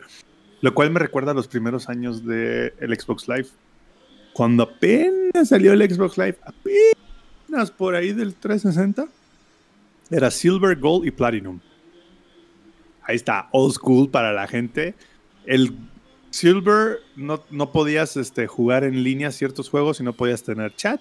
El Gold podías jugar en línea y podías tener Party Chat. Y el Platinum era jugadas en línea, tenían Party Chat y aparte tenías este, descuentos en algunas cosas. ¿no? Entonces, es como de, güey, estamos regresando a las bases, ¿no? Pero no, la verdad es que ya lo habíamos hablado, ¿no? De que Microsoft realmente no, pues ellos no, no están interesados en ganarle a Sony vendiendo consolas, ellos quieren vender suscripciones, les sale mejor a ellos vender suscripciones, más gente tenga suscripciones mejor. De hecho, el Xbox Game Pass Ultimate, si ya cada que salen, este, ahora sí que cada que sacan juegos nuevos es como de juegos de Android, Android más consola, Android más consola más PC, O sea, ya es como que, híjole, ya es una listota así de juegos con diferentes plataformas y en ningún lado es como de, excepto las consolas, pero ni PC ni, ni Android es como de, pues, si no tienes un Xbox no pasa nada, güey, solo tienes la suscripción y adelante, ¿no? Entonces, la verdad es que, ¿eres tú Microsoft acaso dando el puñetazo en la mesa? ¿Eres tú, Microsoft, acaso diciéndole a Sony, ándale, entretente con tus pinches consolas? Aquí hablamos en cinco años, que ya la traigas bien ensartada, cuando yo ya le gané los miles de millones de dólares a mis suscripciones, mientras tú tuviste que rascarle ahí para andar vendiendo consolas a pérdida, porque lo están vendiendo a pérdida, no sé, no se engañen. Entonces, qué padre. Algo también que no lo duden es... sí, sí, sí. Oye, yo creo que también no, eh, Microsoft no puede dormirse en sus laureles. Está muy cabrón la estrategia que está utilizando eh, eh, Sony con PlayStation, de que va a liberar un mapa exclusivo de Call of Duty para PlayStation 4 y PlayStation 5, O sea, del Black la, neta, la neta, güey, aguas, aguas, cabrón, porque eso le va a tumbar Dos millones de suscripciones de Game Pass, güey. Estoy seguro, cabrón. A ver, Microsoft, con todo lo que hablamos bien de ti, es para que ya nos hubieras patrocinado, aunque sea el Game Pass de cada cabrón. Porque neta parece que no es el Showtime Podcast y que es el Xbox Podcast o algo así. Este, les juramos que no estamos. Pero es que si creen que, que esto es porque le vamos a Microsoft, pues es que no hay noticias de Sony, güey. No, pues o sea, eh, y esto es, vaya, no es que no haya noticia tal cual, sino que esto es como que vamos a, lo mismo de la semana pasada con la declaración de Spencer. No, esto no es un anuncio, es simplemente como que ponga. Nos, it what it is. Así, nos imaginamos un futuro en el que probablemente podamos. Claro, es como que un adelanto en lo que de lo que pueda pasar a futuro. Y además es algo interesante. Más allá de, pudimos haber hablado, por ejemplo, también de la declaración que Jim Ryan dijo que las primeras 12 horas de la preventa del PlayStation 5 se vendieron más preventas que los primeros 3 meses de las preventas del PlayStation 4, que es un chingo de consolas. Pero creo que es más interesante hablar esto porque viene y dice Erizu en el chat, a lo mejor por ahí sigue la, la estrategia de que certifiquen ciertas televisiones inteligentes para que ya traigan el xCloud incluido desde que lo compras, así como ya traen algunas televisiones el Netflix y el Amazon Prime y etcétera, etcétera. Sería algo muy chido, la verdad, porque aparte le estaría comiendo el mandado incluso hasta Stadia, porque eso era como que también su, su pichada, ¿no? No le ha estado saliendo, pues, quizá xCloud sí le vaya a salir. Sí, sí, Stadia ya valió madres. De hecho, hay algo chistoso. Como yo participé en la beta de Stadia, me llegan como que los anuncios de ellos. Desde que Microsoft anunció este tema del Platinum, han llegado como 10 correos diferentes de Stadia de y ahora gratis por tiempo limitado y ahora no sé qué. Y es como de, güey, acéptalo, ya te metieron gol, güey. Sí, sí, sí, sintieron el monstruo respirándole en el cuello, ¿no? Y en porque, chinga. Porque Google, yo no sé qué pensaba Google, pero es como de, no es un servicio de, o sea, es un servicio de streaming, sí, pero me tienes que pagar la licencia del juego, sí, pero solo es válido en mi servicio de streaming solo lo puedes usar mientras streame. Es como, ¿what? Es como de, güey, aparte que te tengo que pagar completo el juego para que lo puedas streamear. ¿Eh?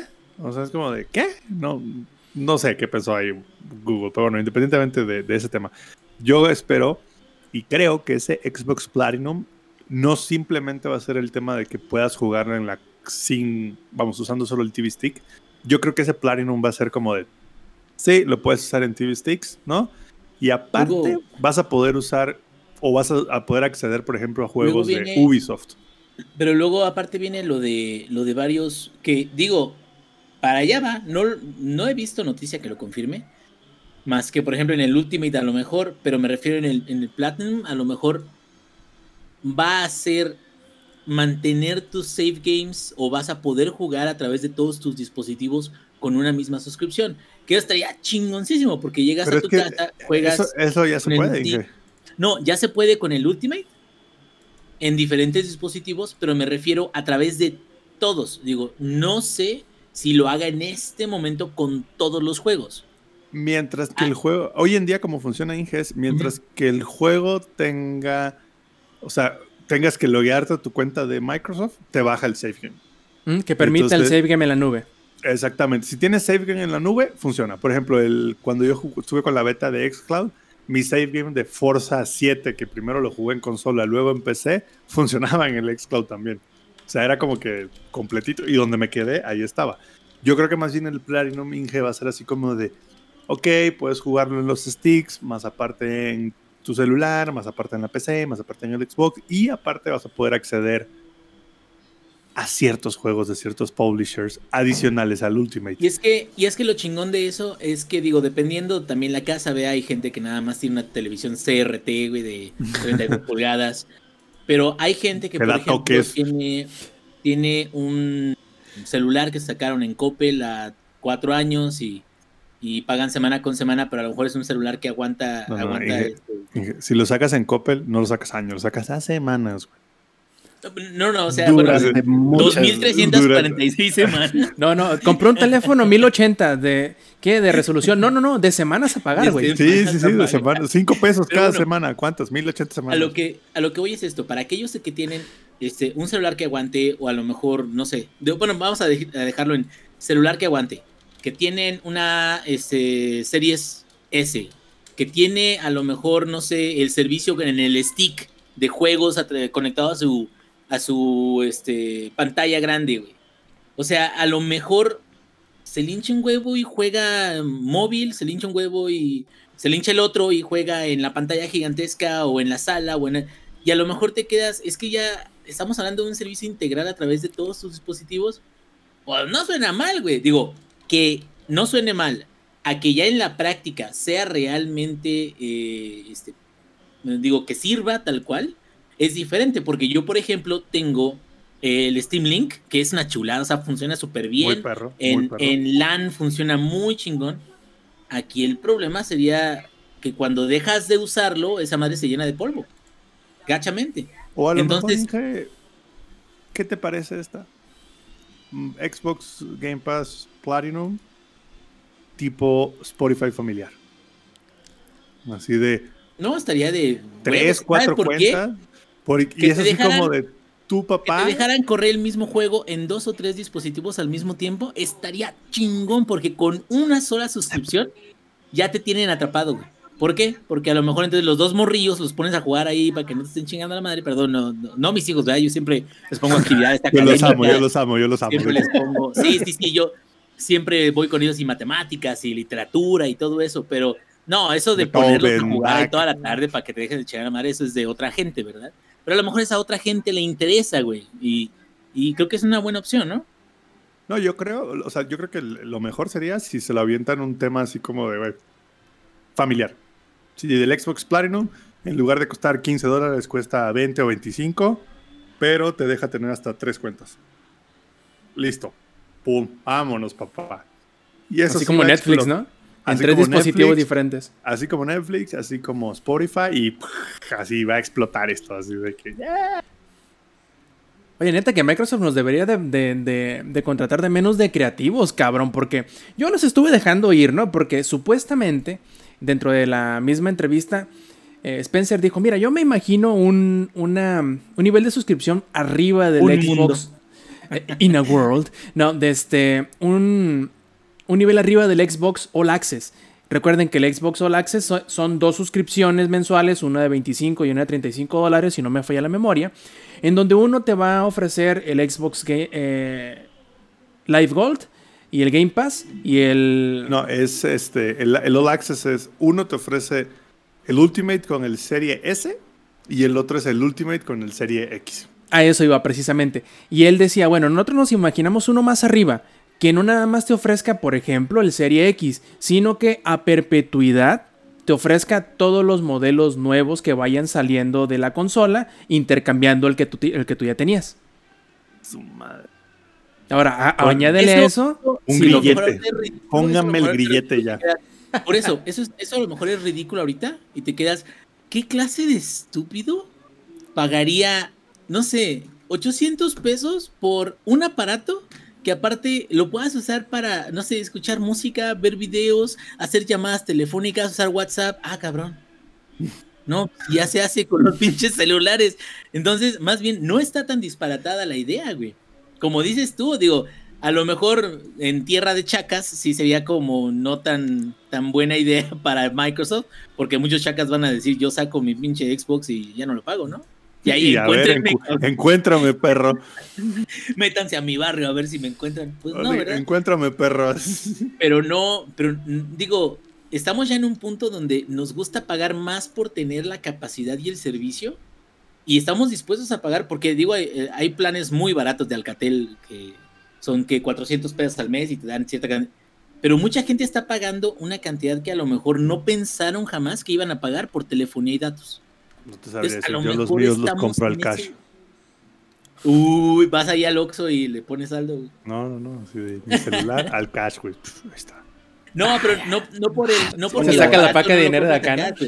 No, no porque el, aparato no compres el cash, pero usualmente tenemos un, plan de datos.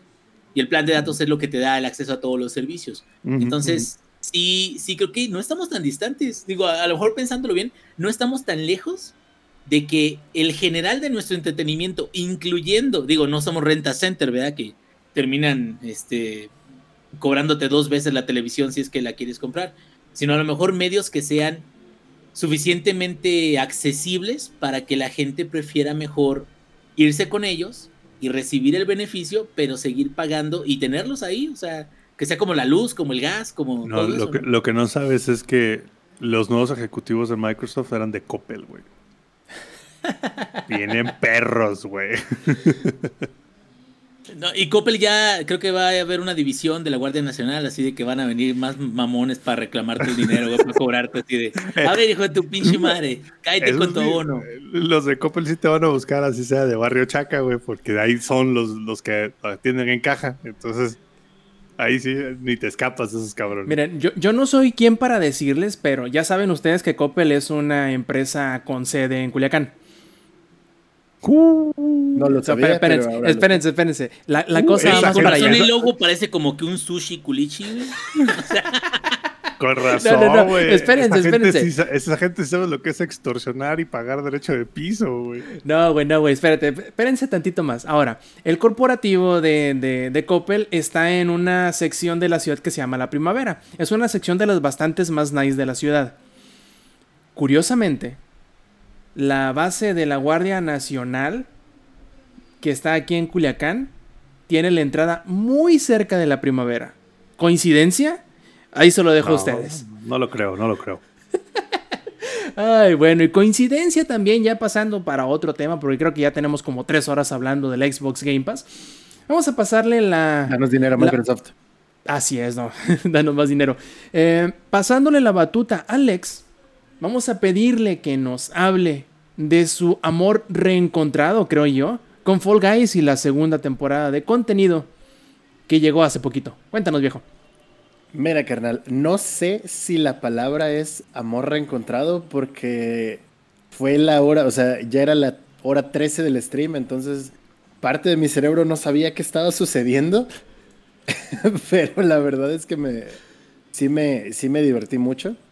Sí tuve así los flashbacks de Vietnam de todos estos años que hemos estado sin Fall Guys, porque parece ser que en el mundo de los videojuegos ahora un mes después eh, son como 400 millones de años.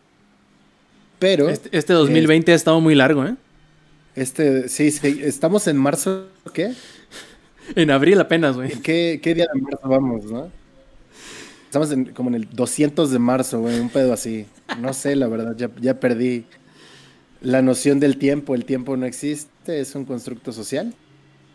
Pero, este, Fall Guys trajo lo que necesitaba desde, pues, su primer mes, güey.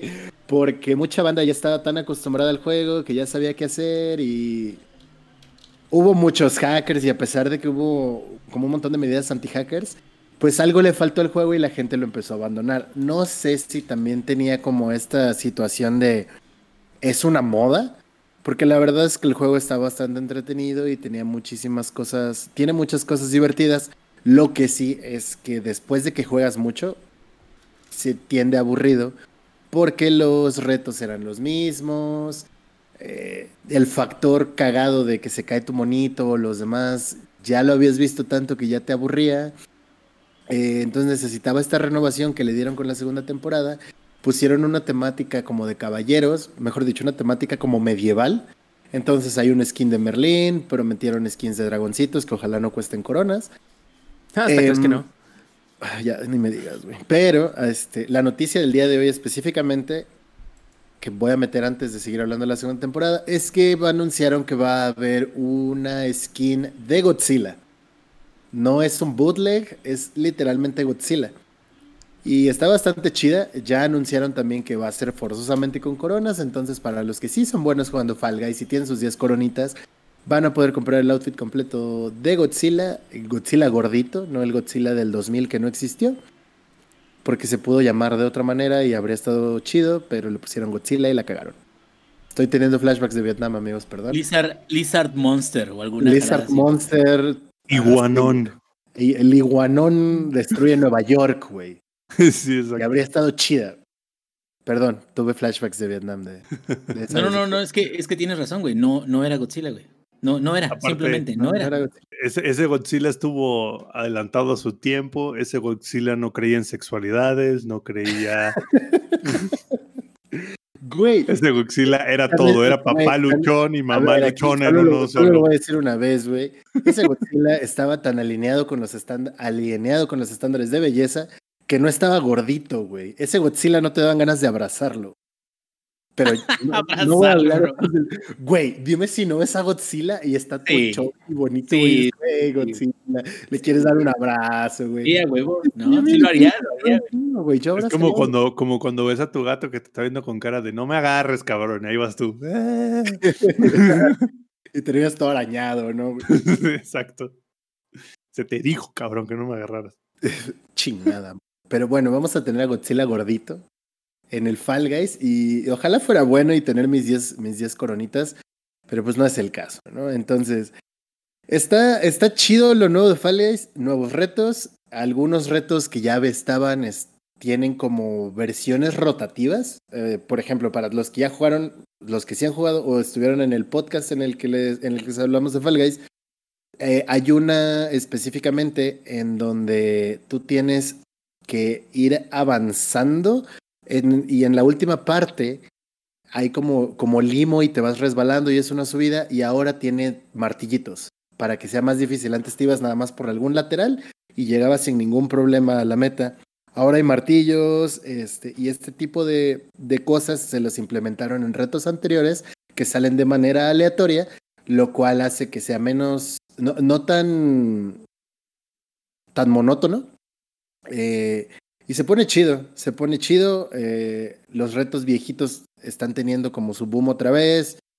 Y los retos nuevos, al ser nuevos totalmente, entonces estás viendo todavía qué pedo. Nos tocó jugar uno que no teníamos ni idea qué era. Y pobres para aquellos que no aprendieron a escalar en la primera temporada, porque es básicamente escalar todo el tiempo. Está muy divertido. Dense la oportunidad, si tienen el Fall Guys y no han descargado ni siquiera la actualización, denle chance se van a divertir. Igual y, y esta semanita, para convencerlos, les aviento un streamito de, de Fall Guys, pero ese sí está chido. Sí, sí, sí vuelve a tener esa, esa sensación de. Sí tienes esos flashbacks de la carrera de, de, de Botargas de otro rollo, güey. Sí vuelve a darte esa sensación y te vuelves a reír. Pero de nuevo, ¿no? O sea, en tres semanas, en un mes, ya va a estar como de puta, güey, ya que salga la otra temporada. Ojalá llegue más pronto la siguiente, ¿no? O, tal vez llegue más pronto la eh, siguiente. Incluso también es parecido a lo de Among Us, el de Mondongos. Eh, son juegos muy chingones, juegos de que la gente juega como en un burst, como en, como en un, ah, vamos a jugar todos, y son una, dos, tres semanas, y luego ya te quedas, bueno, ya jugamos un chingo de esto, ya, pues vamos a, a ver qué otras cosas hay, o hay que esperar a ver qué cosas nuevas traen. Exacto, exacto, exacto. Y, es justo eso. Explotó. Fue como de, oh, bueno, ya, este, ya farmé un chingo de coronas. Este, los que no ganaron nunca, como yo que solo gané una vez, es como de. ¿Ustedes mm". farmean coronas? No. Are you guys getting crowns? Eh, nada más de las, de las chelas y ya ni esas. Pero eh, es, es eso, o sea, Van a explotar otra vez tres semanas, dos semanas, porque la gente se va a volver a acostumbrar. Mucha gente incluso ya lo abandonó y ya hasta lo desinstaló y es como de, güey, pues ya jugué Fall Guys, güey, ya estuvo chido, güey, ya. Pero pues, sí, está, sí vuelve a darte la sensación, sí vuelve a darte esa frescura y esas risas, que es lo más importante, que yo cuando hablé de Fall Guys aquí la primera vez les dije, es un juego en el que si te pierdes, te tilteas medio segundo, un segundo y ya, güey, ya, o sea te reíste de tu compa que la cagó, se frustraron los dos de que la cagaron y pasas a lo que sigue y, ya, no, mm, no es big deal. Y eso está chingón porque sigue siendo competitivo sin llegar a lo frustrante como muchos otros juegos. Entonces, si tienen ganas otra vez como de, sacar esas frustraciones, Fall Guys es el lugar. Yo, yo ah, insisto. Oye, y, ahorita ya viendo este retrasado a Cyberpunk, pues bueno, no es como si hubiera más juegos para jugar de una vez, vuelvan al Fall Guys. Y como pueden ver ahí los que están en el stream están viendo una skin de Sonic. Eh, también sacaron una skin de Sonic el Hechejojo, eh, que está bastante curseada porque se ve pues fea, pero si les gusta. El Hechejojo. Oye, güey, pero esa no es, esa skin no es de Sonic, güey. Esa es de Sonic. De Sonic. Pero es como de un Sonic. Es, es, de un Sonic como con sobrepeso, güey. Así. Sí, güey. Show me the way. Ya, todo botagado, güey. Así. You know the way. Aquí, como nos dicen en el chat, eh, te tilteas porque tu, compu, tu compa te roba la colita en el último segundo. Oh. No lo vuelvas a hacer, güey. No, no lo vuelvas a hacer. todavía no, ya me. flashback. Te, agarraron tu colita en el último me segundo. agarraron tu colita en el último segundo. Así como cuando estás en el metro, güey, ya te vas a bajar. Esto está en mojos, güey. No, y, le agarró la colita, pero de, de, la mala manera, no de la manera que gusta. Exacto. O sea, sin mi consentimiento. Ese fue el problema. Si me, hubiera, si me, hubiera dicho, güey, oye, güey, ¿Puedo agarrarte la colita? Date, Ah, pues padrino. date, no güey, pasa date, nada. Te entiendo, ¿no? O sea, órale. Y, de- y después, ¿qué somos? Compadres. Sí, sí. Sí. Oye, terminó, Lex, Lex, entonces terminó el round y terminó con un grito de ¡Llámate, kudasai! A ver, Onichan. Onicha. Eh, pero si, si tienen ganas de volver a darle al Fall Guys o si tienen la curiosidad nada más, vayan, se van a divertir, les va a volver a sacar risas porque de eso se trata el juego. Y yo creo que sí es bastante disfrutable nuevamente y van a encontrar sus nuevos minijuegos que van a ser sus nuevos Nemesis. Yo ya lo encontré, que es uno que para los que están aquí en la, en la versión en vivo, eh, es uno de unos rodillos y unas como unas guillotinas y jamás encontré cómo chingados pasar, más que una vez y fue suerte. Llegué a la final en mi primera ronda de la segunda temporada y evidentemente perdí. Me quedé en tercer lugar. Como el pleb que eres. Sí, güey. Soy el Cruz Azul del Fall Guys. Así se va a llamar. El Cruz Azul del Fall Guys. El Cruz Azul del Fall Guys. Y también ahorita vamos a pedirle al Zampi que nos invite, pero a guacarear sabrosón, porque por fin, por fin, subió de nivel. Dijo, ya no quiero ser camionero. No, no es cierto, no, no dijo eso, pero el siguiente nivel después de camionero es este piloto de X-Wing. Y qué mejor que hacerlo que con el Star Wars Squadrons, ¿verdad? Bueno, de hecho es piloto de X-Wing o de... ah, TIE Fighter. O de TIE Fighter, porque se pueden los dos. Oh, TIE Fighter, por sorpresa. favor. Oh, sorpresa, se pueden los dos. Y aparte, como, como dice el, el, este, el, el chiste del juego, TIE Fighter, because we fly old school. Entonces, este, la verdad, híjole, qué, qué, sea que chulada, qué, qué- ¿Te ven rolando y te odian? ¿Cómo, cómo, cómo? Sí, me ¿Te ven rolling. rolando y te odian? Me ven rolando y me odian, güey. Me ven rolando y me odian. La neta, la neta, yo sé que como que mucha gente dijo, "Pinche Star Wars Squadrons, no está chido, no, no sé, que no sé qué, que sin ningún chile me embona, que no sé qué. Pero sabemos que la gente es estúpida, la gente no sabe lo que quiere, la gente no sabe lo que es bueno. Este, Yo les voy a decir lo que es bueno. yo les voy a decir lo que es bueno, yo les voy a decir lo que es un buen juego. No. E- Entiendo un poquito el hecho de que sea así como de, güey, ¿cómo, ¿cómo que ya este es el juego? O sea, ya pagué 600 pesos por el juego y ya no va a haber más DLCs, no va a haber más. Oh, no, no, nada, no, no, me van a cobrar nada más. Es como, no, güey. Ahí está. Ten. Aquí está el juego, güey. Tú pagaste por un juego completo. Ten un juego completo. Con una campaña que te lleva a pesar de lo que mucha gente creía, te lo lleva, te lleva una parte dentro de la rebelión, otra parte dentro del imperio. O sea, tú, ahora sí que le peleas a los dos bandos. Entonces, este. Es la bisexualidad de la fuerza. Es, es la bisexualidad de la fuerza. Entonces, este. Pero muy bueno, güey. La neta es que me recuerda mucho. muy- también mucha gente se quejó. Es que es bien sencillo, güey. Es que es medio arcade. Es que no sé qué. A ver, cabrones. Les recuerdo que este juego está basado en el Star Wars Rogue Squadron del Nintendo 64. Les recuerdo del Star Wars TIE Fighter de hace mil años. Nunca ha sido simuladores del espacio. Nunca ha sido un X3. Nunca han sido un este, Elite Dangerous. No. Es un juego mucho más sencillo de dominar. Mucho más sencillo y mucho más directo a la acción. Directo a los madrazos. La historia es una historia. La historia es mete a, a- a meter balazos, ¿no? O sea, la historia es así como de que súbete en tu nave, rómpele su madre. Y después, acabó la misión, súbete en esta otra O sea, nave ve y rómpele la madre. Call of Duty, pero de naves. Exactamente, es el Call of Duty de las naves. Perdón. Literalmente es un tema que es así como de súbete en tu nave, rómpele su madre. Se acabó la misión. Siguiente misión, súbete en esta otra nave, ve y rómpele su madre a esta otra gente. Ahora, ve y rómpele su madre a esta gente mientras defendes este punto. Güey, eso siempre ha sido Star Wars, Rogue Squadron, ¿no? O sea, siempre fue eso. Lo que sí tiene nuevo es este modo multijugador de 5 contra 5, que está muy, está muy pro, está muy bueno, está muy entretenido. Hay mucha gente jugándolo. Y el hecho de que el- el- la implementación de VR es una hermosura, señores, pero hermosuras. De hecho, para los que están en stream y están viendo, el, el gameplay que están viendo en el, en el stream lo grabé con en VR, ¿no? Con, yo con mi Oculus así de... "Eh, uh". Ya me mareé, güey. no me vomité. Me dio, ¿no? me dio ansiedad. ¿Ya te dio ansiedad? No, o sea, sí entiendo. O sea, yo, de hecho, déjame decirte, dije que sí creo que mucha gente se va a pocarear con el juego. Porque sí, de repente es como que un poco así como de, ay, güey, hay como que muchas cosas pasando al mismo tiempo. ¿Y dónde está? el- ¿Dónde es arriba? ¿Dónde es abajo? ¿Dónde es izquierda? Pero Yo fíjate sé que quién del chat está vomitando nada más de ver el, el, ¿eh? tu, este, el Edson, el Edson ya se vomitó, ya, ya estaba con la cubeta limpiando ahí, ¿no? Este, pero fíjate que el, el hecho de que sea en VR, como la implementación es tan buena, es tan buena, porque de hecho se siente un juego primero VR y después lo demás, lo cual es raro, porque normalmente es como de primero hacemos el juego y luego hacemos la implementación VR. En este juego en particular se siente al revés, güey. Se siente que es así como de, güey, es un juego que construimos desde cero para VR. Un juego completo, un juego que tiene historia, un juego que no es así como de que a medias, por así decirlo.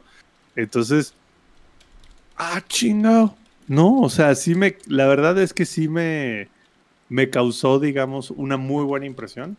No me lo esperaba, ¿no? No, no me esperaba, la verdad, del que fuera a ser así como de, ay, güey, aquí está tu, tu juego de Star Wars VR por 600 pesos, que incluye historia de- del lado de los rebeldes y del imperio, y aparte tiene multijugador, y aparte sí respeta el Star Wars Squadrons del Nintendo 64. De hecho, hay un par de cameos que me los salté a propósito en el video, porque son spoilers.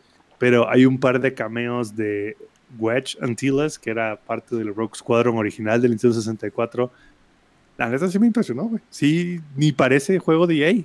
O sea, no parece un juego porque no cobran por skins de las naves, güey. No compran por, no cobran por ponerle cañones a tu nave, casi casi. A Entonces, ver, ujú, Zampi, dime. yo escuché un comentario, güey. Y quiero saber qué, cómo lo ves tú. Ujú. De gente quejándose porque decía, es que ¿por qué me ponen del lado de los malos? O sea, es como si me pusieran del lado de los nazis, o no sé, del lado de los japoneses. O sea, ¿qué pasa en la cabeza de los desarrolladores, güey? O sea, ¿quieren que seamos malos? ¿Eso es lo que quieren? ¿Are we the baddest? Ya me dio ansiedad. Ya me da ansiedad porque me pusieron del lado del imperio en un TIE Fighter, güey. ¿Por qué? Y déjame decirte, Pero ¿Qué? todos sabemos que los rebeldes son los que destruyeron un imperio muy bien construido a través de lo- los, los, los Con, imperios, con plan dental y la chingada. O sea, Con los dental, solo seguro- les recuerdo la seguro de cantidad de, nave. trabajadores que estaban en la Estrella de la Muerte, güey. No, O sea, eso, sí se llamaba Estrella de la Muerte, pero uno firma contratos y ya, güey. Lex, deja tú eso. ¿Cuántos empleos no generó crear la estrella de la muerte? Por ¿Cuántos empleos no se perdieron en los astilleros imperiales una vez que los destruyeron?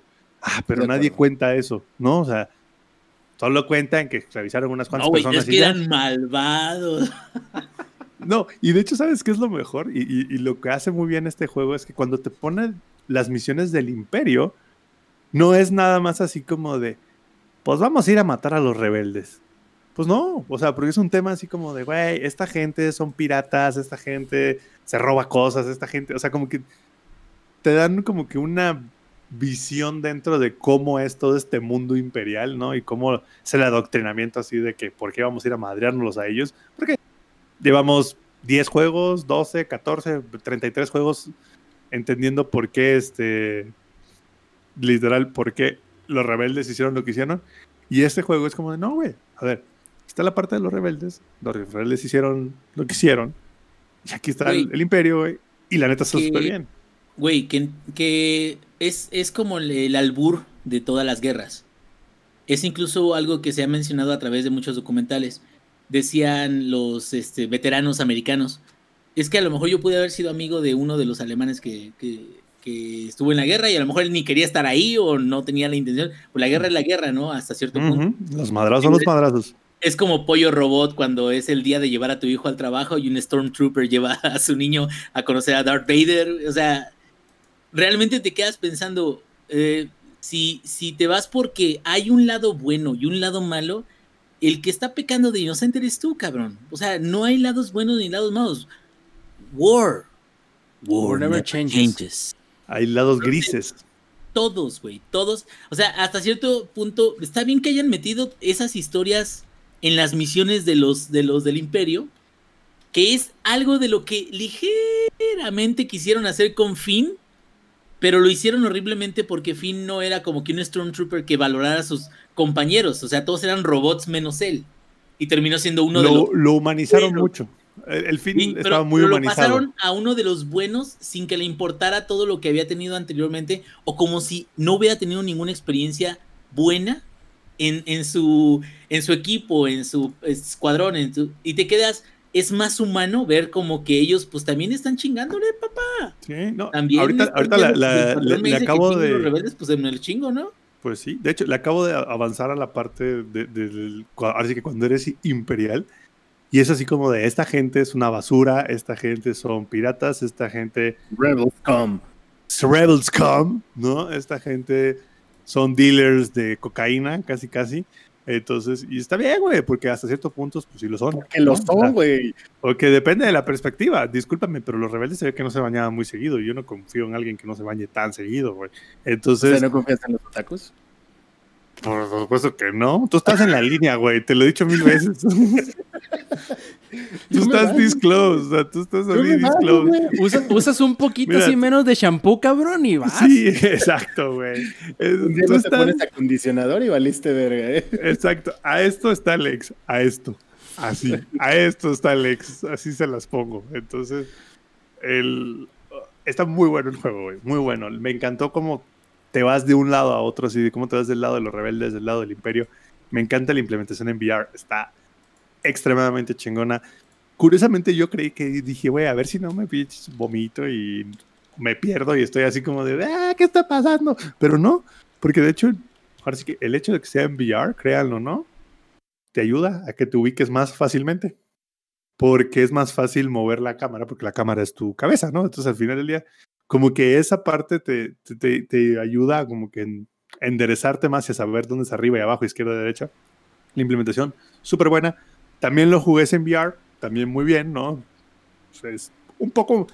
Yo sí siento que a veces el, el, VR sí lo eleva mucho más. O sea, el VR sí lo lleva así como de que... Ah, pasa de ser como que un buen juego de Star Wars a ser el mejor juego de Star Wars en VR, ¿no? Porque es así como de, güey, está increíble. Y el, los detalles de la nave están ponte, increíbles. Ponte un chaleco de esos de los que te dan toques cuando te matan, güey. Hombre, güey. cuando exploten tu nave, güey. quítamelo, quítamelo. no, entonces, esa parte está súper buena. Los gráficos están on point. Y me sorprende mucho porque el juego corre increíblemente bien. O sea, ya sé que van a decir, ahí está el vato que dice que el juego corre bien y soy yo el, al lado del güey que tiene la compu de la NASA. Pero... Para los que no han visto este meme, se los voy a explicar rápidamente. El meme dice, no entiendo por qué se quejan si, si en mi compu corre bien y el vato está al lado de una computadora mamastrosa con enfriamiento líquido custom, así súper chingón, literal con verde alien. Así de Oye, Una de esas computadoras que la prendes y se le va la luz a toda la cuadra. O sea, en cuanto prendes tu no break, Tiene una planta de respaldo, güey, cuando, no jala bien. Se le apaga el micro a la vecina, güey. Uh. Pero bueno, dejando a un lado el chiste. Mi compu, que, que sí es la compu del meme, solo ocupo como el 30% para que el juego se vea en ultra Digo, a los 90 FPS que soporta el headset. En favor de, de ti, Zampi, aún con esa máquina que tú tienes, algunos juegos están horriblemente optimizados. Bueno, digo, nada más como para, digo, fuera de la broma, aún con esa máquina es cuando te quedas, ¿cómo es posible que haya juegos que estén, que corran tan mal o que, que batallen tanto para correr, ¿no? Como el, el Ghost Recon Breakpoint, apenas si llego a 60 FPS en ultra, así de que rascándole, así de que en la orillita, mientras que juegos como este, por ejemplo, güey, puedo streamear, este, ponerlo todo en ultra 100 FPS y consumo como el 30-40% de la máquina. O sea, sí está súper bien optimizado. En ningún momento, y eso sí, la verdad es que se los agradezco mucho, en ningún momento tiene como este stutter, que es como de que, eh, como que se te caen 3, 4 cuadros, que la neta, la neta, en VR sí es horrible, güey. En VR ese stutter así como de que se saltan 3, 4 cuadros, ahí es donde te vomitas, ¿no? Oye, Sampi, ¿cuál stutter es? Calambre, por favor. Ándale, que le da un calambre. Se te acalambra la PC. Se te acalambra la PC porque ya el no break ya no da para más. Este, pero no, la verdad, se los recomiendo mucho, sobre todo porque no es tan caro, güey. Estamos hablando de un juego que lo pueden comprar en la Epic Store en creo que 600 pesos, creo que es. Y ya no necesitan invertirle más, no hay skins, no hay nada. El multijugador está sólido, es crossplay. Entonces puedes jugar con gente del Play, con gente del Xbox, tengas o no tengas VR, también puedes jugar. O sea, el crossplay es para todo el mundo. Así de que. Y aquí no nos importa el tema del mouse contra teclado, porque al final del día, pues, pues no importa, ¿no? Entonces, la verdad es que sí lo recomiendo. Es un juego súper old school, ¿no? O sea, literal es como que muy old school en el sentido de que las misiones son voy, le parto a su madre, termina la misión, siguiente misión, voy, le rompo a su madre. Pero siento que eso también lo hace mejor. Porque hace, por ejemplo, yo me acuerdo muchísimo porque yo jugué el Star Wars Rogue Squadron hasta el cansancio. Desbloqueé el Millennium Falcon, desbloqueé todas las naves en ese juego, saqué platino por todos lados. Y la verdad es que el hecho de que un juego moderno sea fiel a ese tipo de misiones, pero con más contenido, y aparte en VR, y aparte se ve súper bien, y aparte corre excelente, y aparte es barato, y aparte tiene crossplay, y aparte puedes jugar con el Imperio, güey. O sea, la verdad es que es una chulada. Yo desde chiquito, güey, yo cuando jugaba al Rock Squadron, yo no quería ser Luke Skywalker, güey. Yo, no, yo quería ser el Imperio, yo quería romper madres, güey. Yo quería vengar a la gente de, del Death Star. Es más, yo cada que juego un juego de Star Wars, yo soy el Imperio, güey. Too white para ser rebelde, güey. Así de sencillo. Ponen aquí en el chat, es más fácil que se chingue el cuello. Dice, es más fácil que se chingue el cuello Samper que que se le bajen los FPS. Y sí, yo creo que sí. ¿Y saben qué es eh, lo peor del caso? El juego que sí se ha estado pero poniéndole una chinga al ingenierillo ha sido Doom Eternal con su DLC The Ancient Gods. Dice él que su mamá estaría orgullosísimo de la reatiza que le está poniendo el juego. ¿Verdad, Inge? ¿Qué? ¿Qué? ¿Qué? ¿Quién? ¿La mamá de quién? ¿Tu mamá? O sea, ¿no te pegaba una chancliza tan culera como el juego? ah, no, bueno, bueno, bueno. El Arriba el Imperio y abajo el América. Estamos hablando de, la, de una chinga. Este, ¡Arriba el Imperio! El Imperio es lo mejor. Venga. claro que sí. De hecho, estos últimos días he estado transmitiendo algunas eh, misiones, eh, algunas luchas de eh, este, ¿cómo se llama? De Doom Eternal, The Ancient Gods. Está muy muy bueno el juego. De hecho, eh, continúa la historia que justo donde termina la campaña principal de, Doom Eternal y que no tengo ni puta de qué de qué va la historia realmente solamente como que como que fue como una borrachera como que tengo rasgos así este muy confusos de, lo que fue. Dije, ¿alguien sabe de qué va la historia de Doom? Yo sé que hay demonios. Exacto, es como, I know there's demon. I know tengo que romperle demonios, su madre. Sé que eres el mucho, mucho metal. Sí, sí, sí, y mucho metal y todo eso. Eh, pero se supone metal. que en la campaña eh, original o la campaña del juego principal de Doom Eternal, al final llegas con unos que se llaman los Makers. Los Makers. Y esos Makers lo que hacen es de que son los buenos que tratan de contener el mal, pero te das cuenta como que están corruptos o como que son locos y también te los chingas. Entonces, el problema es de que cuando los eliminas o cuando este, eh, los derrotas, provocas que haya un eh, desbalance mucho más que de lo que había originalmente. Y entonces ahora lo tienes que reparar. Y de eso se trata The Ancient Gods. The Ancient Gods es una versión más perra de las misiones que tenías originalmente. ¿No? Este, dice eh, Zampi, esa cachetiza en Obama. Güey, es que se pone muy bien. De hecho, el, streaming que, pusimos el día de ayer eh, quedó muy perrón. Eh, se puede ver ahí como esa batalla en particular que estamos viendo en, pantalla para los que nos están viendo en vivo, esa batalla en particular es una que yo llegué y dije, ay, o sea, te enfrentan con dos eh, eh, acechadores. Llegaste muy fresa, pues. Bien, León. No, ¿qué crees? Al principio llegas y te encuentras a dos acechadores y dices, ay, cabrón, espérense. Esos dos, esos dos que están ahí ahorita en pantalla.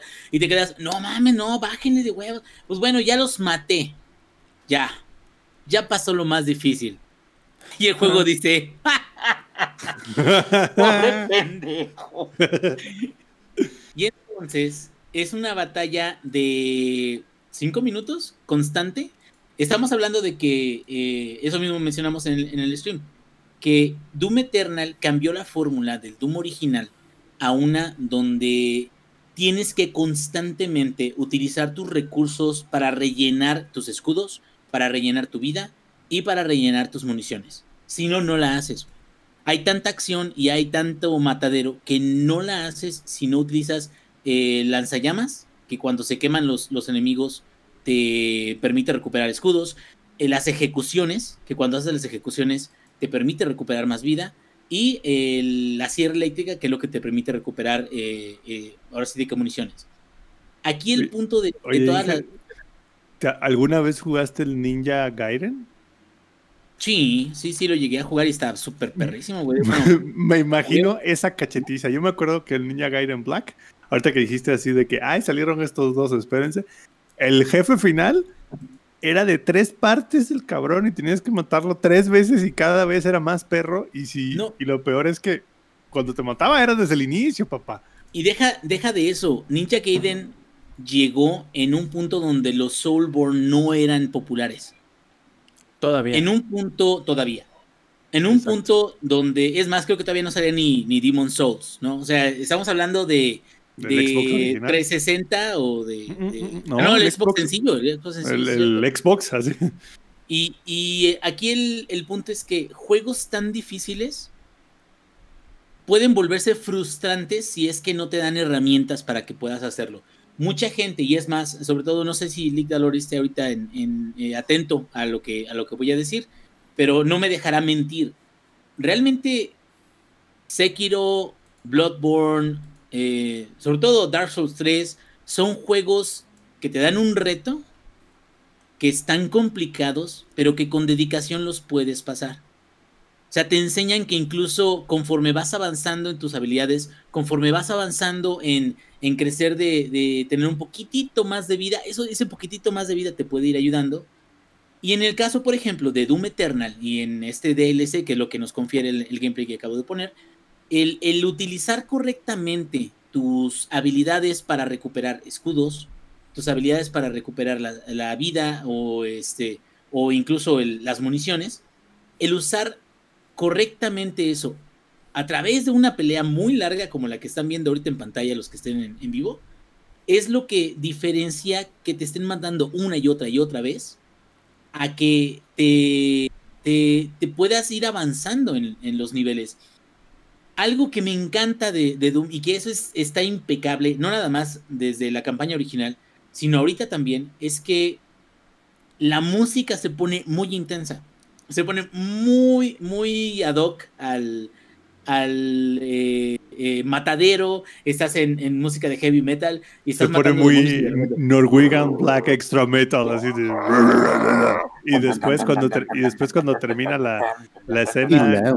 Exacto y ya termina la madriza y empieza el Metal Launch. Güey, así, tú, tú, bien tranca acá entrando, voy a jugar un ratito de, de Doom Eternal y Relax, dice, ¿no? ¡Ay, hijos de su pinche madre! Los voy a matar a todos. Porque eh, te promueve, te promueve el, el, estar continuamente en movimiento, el ser agresivo es, es importante. Y, y ya cuando te acostumbras, porque incluso cuando empecé el DLC no estaba tan acostumbrado porque ya tenía muchísimo que había terminado, unos, ¿qué? ¿Seis meses? ¿Cómo cuánto fue, eh, que salió más si no es que más. Seis meses, eh, give or take. Este, eh, entonces uno, pues, jugando otras cosas de tu backlog, que unas las terminas y otras no, pero ya había perdido mucho como que la práctica y hasta que la vuelves a agarrar y vuelves a encontrar la, la manera de seguir este, que es lo mismo contra los juegos difíciles, ¿no? Hasta que ya los controles los tienes más o menos dominados, es entonces cuando puedes ir avanzando y, y puedes, este, ahora sí que superar los retos que te va presentando el, juego. En historia, en términos de historia, eres el único que puede ser chingón. que es muy lo mismo de todas las historias de, héroes. Y eres el único que puede ser chingón y porque eres el único, pues te toca, cabrón. A chingarle, papá. Y vas avanzando, son tres misiones. Yo ahorita apenas llegué hasta la segunda, que eso ya está ahí mismo en el stream. al final, digo, esto no lo van a ver porque ya, digo, no me falta mucho para terminar de comentar sobre esto, pero al final del siguiente nivel, no del siguiente nivel, sino del streaming que hicimos sobre el siguiente nivel, eh, hubo una, una sección donde te ponen neblina, donde te ponen un enemigo, eh, salen nuevos enemigos. Uno de ellos, que fue el que creo que más me ha dado dificultades, es un eh, espíritu que posee uno de los demonios y lo vuelve ultra fuerte, ¿sí?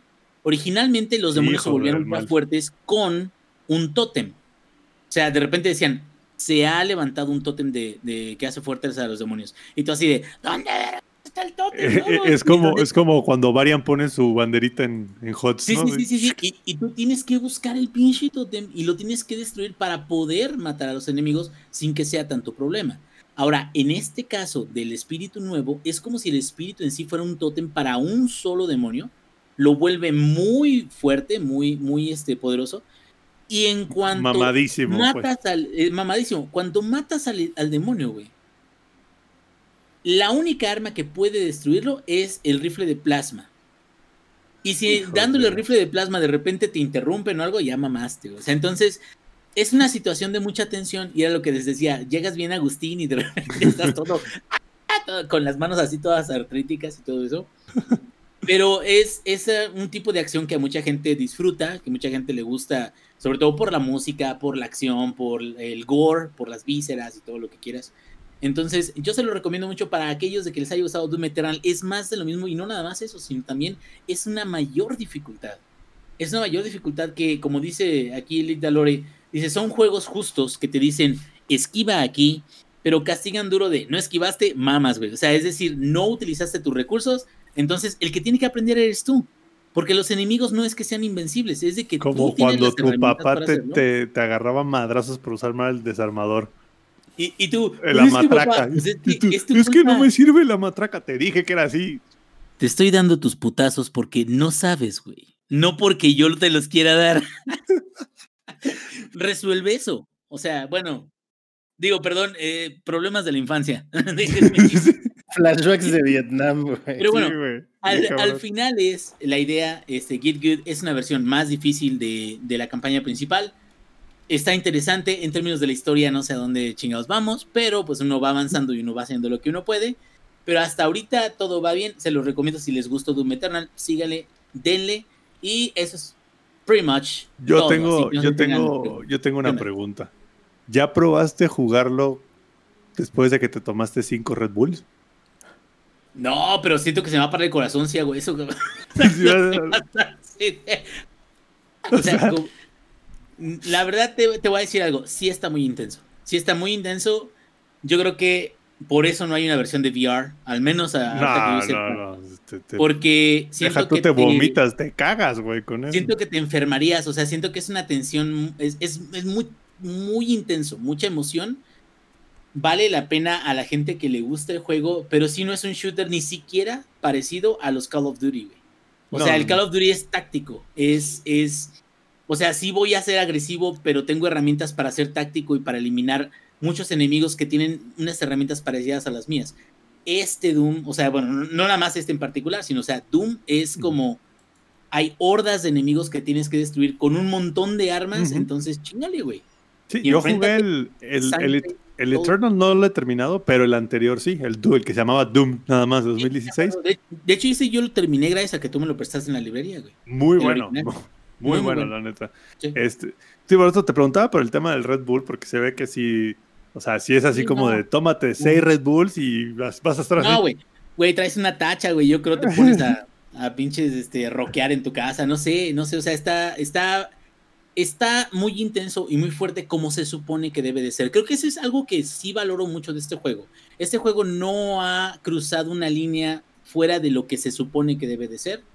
Y los fans deben de apreciar eso, porque la verdad es de que está muy bien hecho. Tiene mucha calidad en las entregas, aunque sus entregas de, en términos argumentales no sean muy buenas. Pero pues a nadie le importa que sean muy buenas en términos argumentales. Todos van por matar demonios. Entonces, es como, es como ¿sabes qué? Es como Wolfenstein Cuando era buena. Es más, Justo. Wolfenstein hasta, este, Sí, ¿cómo sí, se llama? The New Order. The New Order, sí, sí, sí, pero lo que voy es, Está es que ahí te va. Es que la magia de Wolfenstein nunca ha sido la historia. Es lo que, ¿qué es lo mejor que puedes hacer? Matar nazis. Ponte creativo. Tírale un buen de nazis. Saca final robots. de- Haz un cagadero. Güey, al final de The New Order, la esposa de este güey, ¿cómo se llama? Blaskowitz.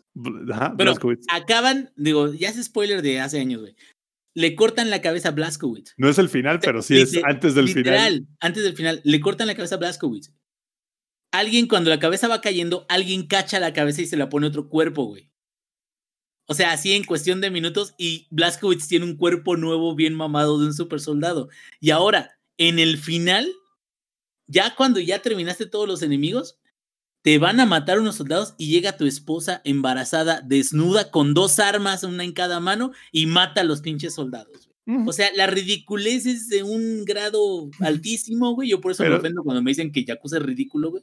pero, Porque pero hay pero cosas eso es lo que lo hace bueno, güey. ¿no? Es que eso es lo que lo hace bueno, güey. Esa ridiculez, güey. Es que El el, no tomarse tan en serio y tomarse en serio de vez en cuando, siento como saber cuándo hacerlo es importante como para dejar tu marca de somos irreverentes, pero hasta aquí, ¿no? Y, y por eso, o sea, hay gente que le gusta cómo contamos historias, ¿no? Yo, a mí la verdad sí, sí me gustó mucho el, eh, el Wolfenstein.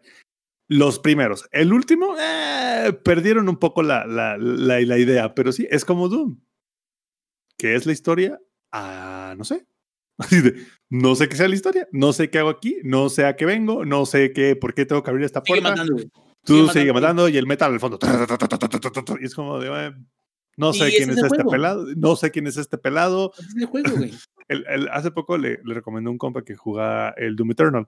Me dijo, es que yo no he jugado el Doom original, tendría que jugarlo y yo, no, o sea, es más, No, yo lo de- jugué y no sé en qué incluso-.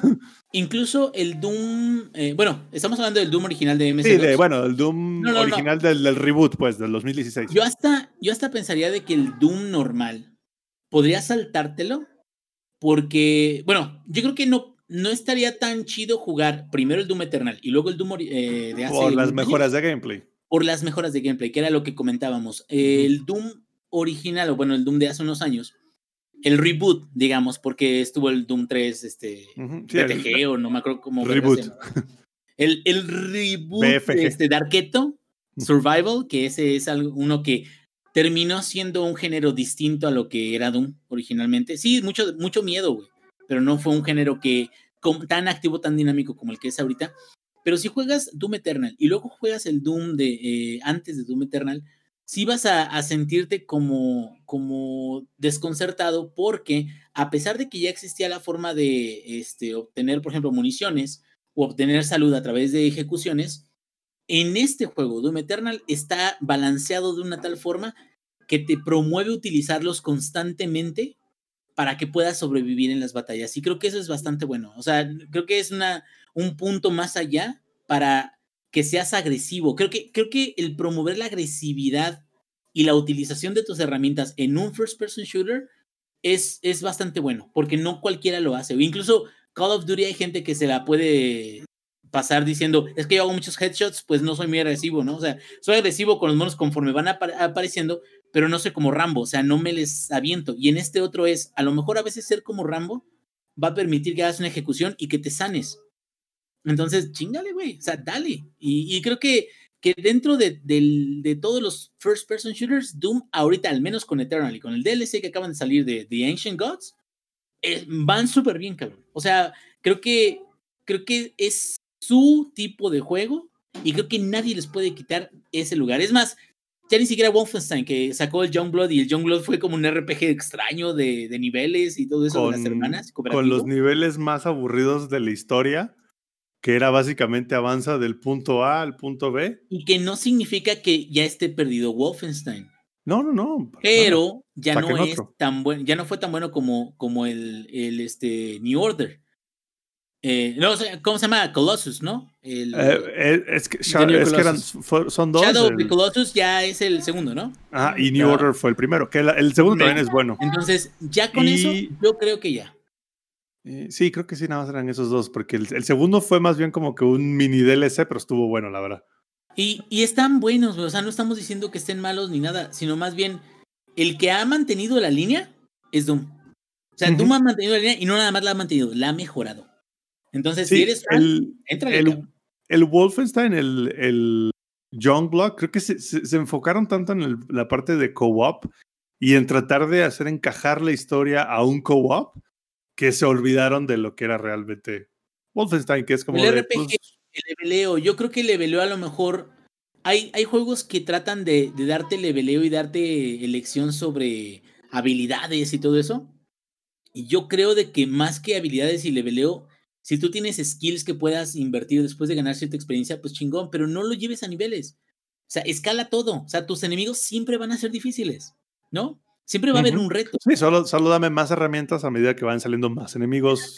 Y ya tú, mientras sepas mejor usar tus herramientas, chingón. Pero no, de, no me des un bloque, un bloqueo, un límite de que eres nivel 10, no puedes entrar a una zona de nivel 27 porque te van a partir la madre, simplemente porque son esponjas de balas y porque, y porque no este, hay como, este, el poder o el daño que les puedas hacer. ¿no? como en The Division, ¿sabes? Eh, ya no Ándale, en The Division, te quedas, qué buen juego. Corazón, porque yo esperaba otra cosa, güey, y de repente... Pero los jefes, ahí estás, te cubres, y ahí estás dos minutos, dan, es más, ¿sabes qué es lo ridículo de Division? Cargas como 1500 balas. ¿Más? Yo creo que más. 2000 balas, y te quedas, a ver, a ver, ¿Dónde vergas vas a cargar dos mil balas en la mochila, en las piernas, en los brazos? ¿En dónde?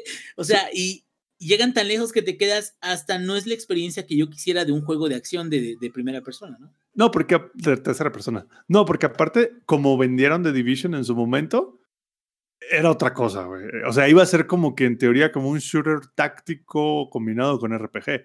Y terminó siendo un Borderlands en tercera persona.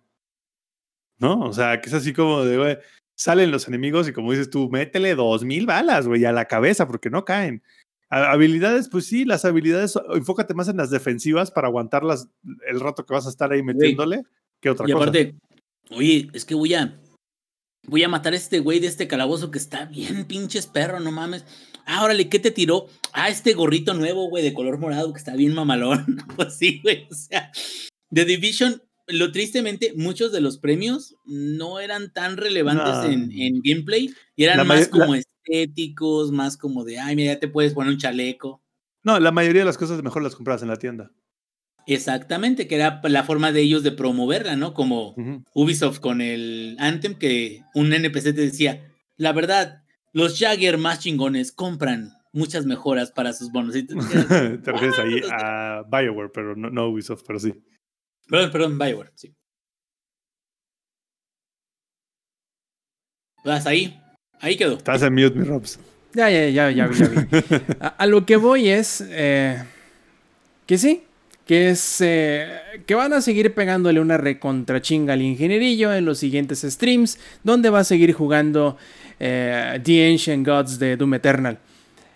Y donde lo pueden ver en twitch.tv diagonal langaria, donde además, si quieren participar en la grabación en vivo del Showtime Podcast, también lo pueden hacer todos los martes, 8.30 de la noche, hora de la CDMX. Pero también este, tenemos para ustedes los saludos y las despedidas ya para terminar esta edición 215 del Showtime Podcast. Y primero le vamos a pedir a Lex que nos dé las suyas.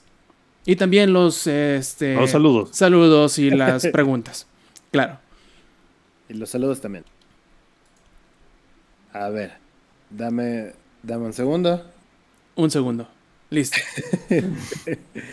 Saludos a toda la banda que estuvo aquí en la versión en vivo. Eh, a Boquitas de Cat, a Erisu, a otro nivel, a Necrodeck, a Lick, a Lore, a Maku, a El Kut eh, y a Strong Hype que estuvieron escribiendo en el chat. Saludos también a mi novia Joss, que la amo mucho. Ella lo sabe. A veces se le olvida, pero sabe que la amo mucho. Debería saberlo. Y saludos para toda la banda que este, va a escuchar la versión grabada y también a invitarlos a que vean un poquillo para cuando se pierden las reacciones o cosillas que, se pierdan un poquito ahí en el, en el Spotify. Igual escúchenos en Spotify, pero vayan a ver las reacciones a las otras plataformas. Muy bien, Zampi. Pues saludos, obviamente, a todos los que estuvieron ahí en el chat. Como este participando, la verdad. saludos a, a que ya dijo, salúdame, perro. Saludos a la hermana de Alex también. Ahora sí que, ¿cómo se llama? ¿Tu hermana quiere saludos? Sí, saludos a Dea, saludos a Edson, saludos a Maku, todos los que estuvieron en el chat, a Boquitas, que, que hoy no vino a molestar por aquí, ¿no? Lo cual es raro. Este, también saludos a la gente del, del Dell Gaming Club, que ahí van con todo, la neta, van con todo. Saludos también a, este, CD Projekt Red, ¿no? Síganlo haciendo, síganlo. bye, bye, bye, Ahí nos vemos en Navidad, cuando sea que vaya a salir el juego. ¿Del año que entra? Este, del año que entra. Saludos a Microsoft que nos debe dinero. Saludos a Microsoft que nos debes, nos debes el cheque, papá. Y también, este, obviamente, saludos a todos los que nos van a escuchar en la versión grabada. Y como dice, creo que fue Lex, les recomendamos que también vengan a la, que vengan a la versión en vivo porque las reacciones están con madre. Y pueden ver también cómo al Inge se lo azotan sus hijos y cómo el Inge es un mal padre. A ver, ingenierillo, ahí te invocan para que ahora des tus saludos y tus este, preguntas o lo que sea que tengas. Supongo que se le cayó el plebe otra vez. Pinche. Y ahora sí de cabeza se le cayó el chamaco. pero, bueno, saludos, pero bueno, saludos al compadre del Inge, saludos a este, a su esposa, a su esposa, a sus a los hijos. Sí, sí, sí. Steph le manda saludos. Sí, digan, sí, digan. No sé qué es Steph, pero ahí en el chat dicen Steph, así que saludos. Ya, ya, ya me está, ya me está cortando ese pedo, se me hace que me están desconectando el modem. los chamacos ya, ya llegaron, ya llegaron los, los, hijos del Inge, ya encontraron el modem, señores. Y dije, ya, papá, ya, déjate de sus chingaderas. Este, no, creo que me tocan a mí, ¿verdad? Digo, si no estoy equivocado. Sí, sí, sí. Bueno, eh, muchas gracias a, todos por habernos escuchado. Eh, digo, ya todo el mundo ha, ha, saludado a la gente que estuvo en el chat.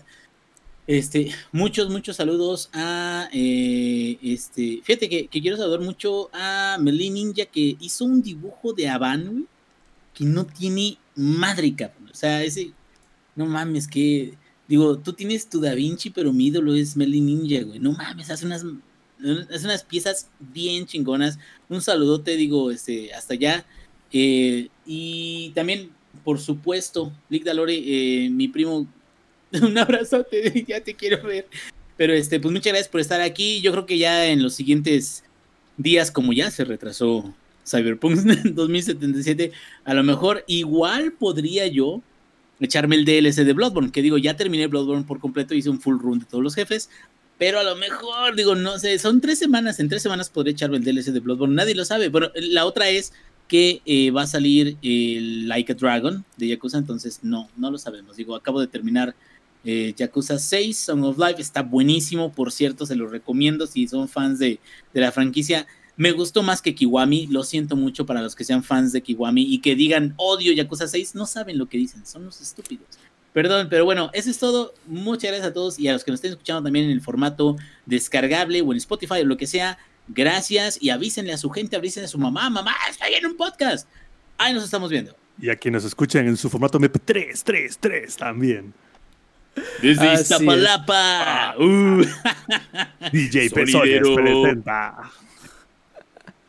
Ay, bueno, y que no se nos olvide este, saludar también a los suscriptores Prime, a Omega X0, Ominox 007, a Elipso, a Jefestomar, a Ignel 10, a Sigala 777 y unos vatos ahí medio raros, un tal bajo lex y un tal Ingeapart, hmm, quién sabe.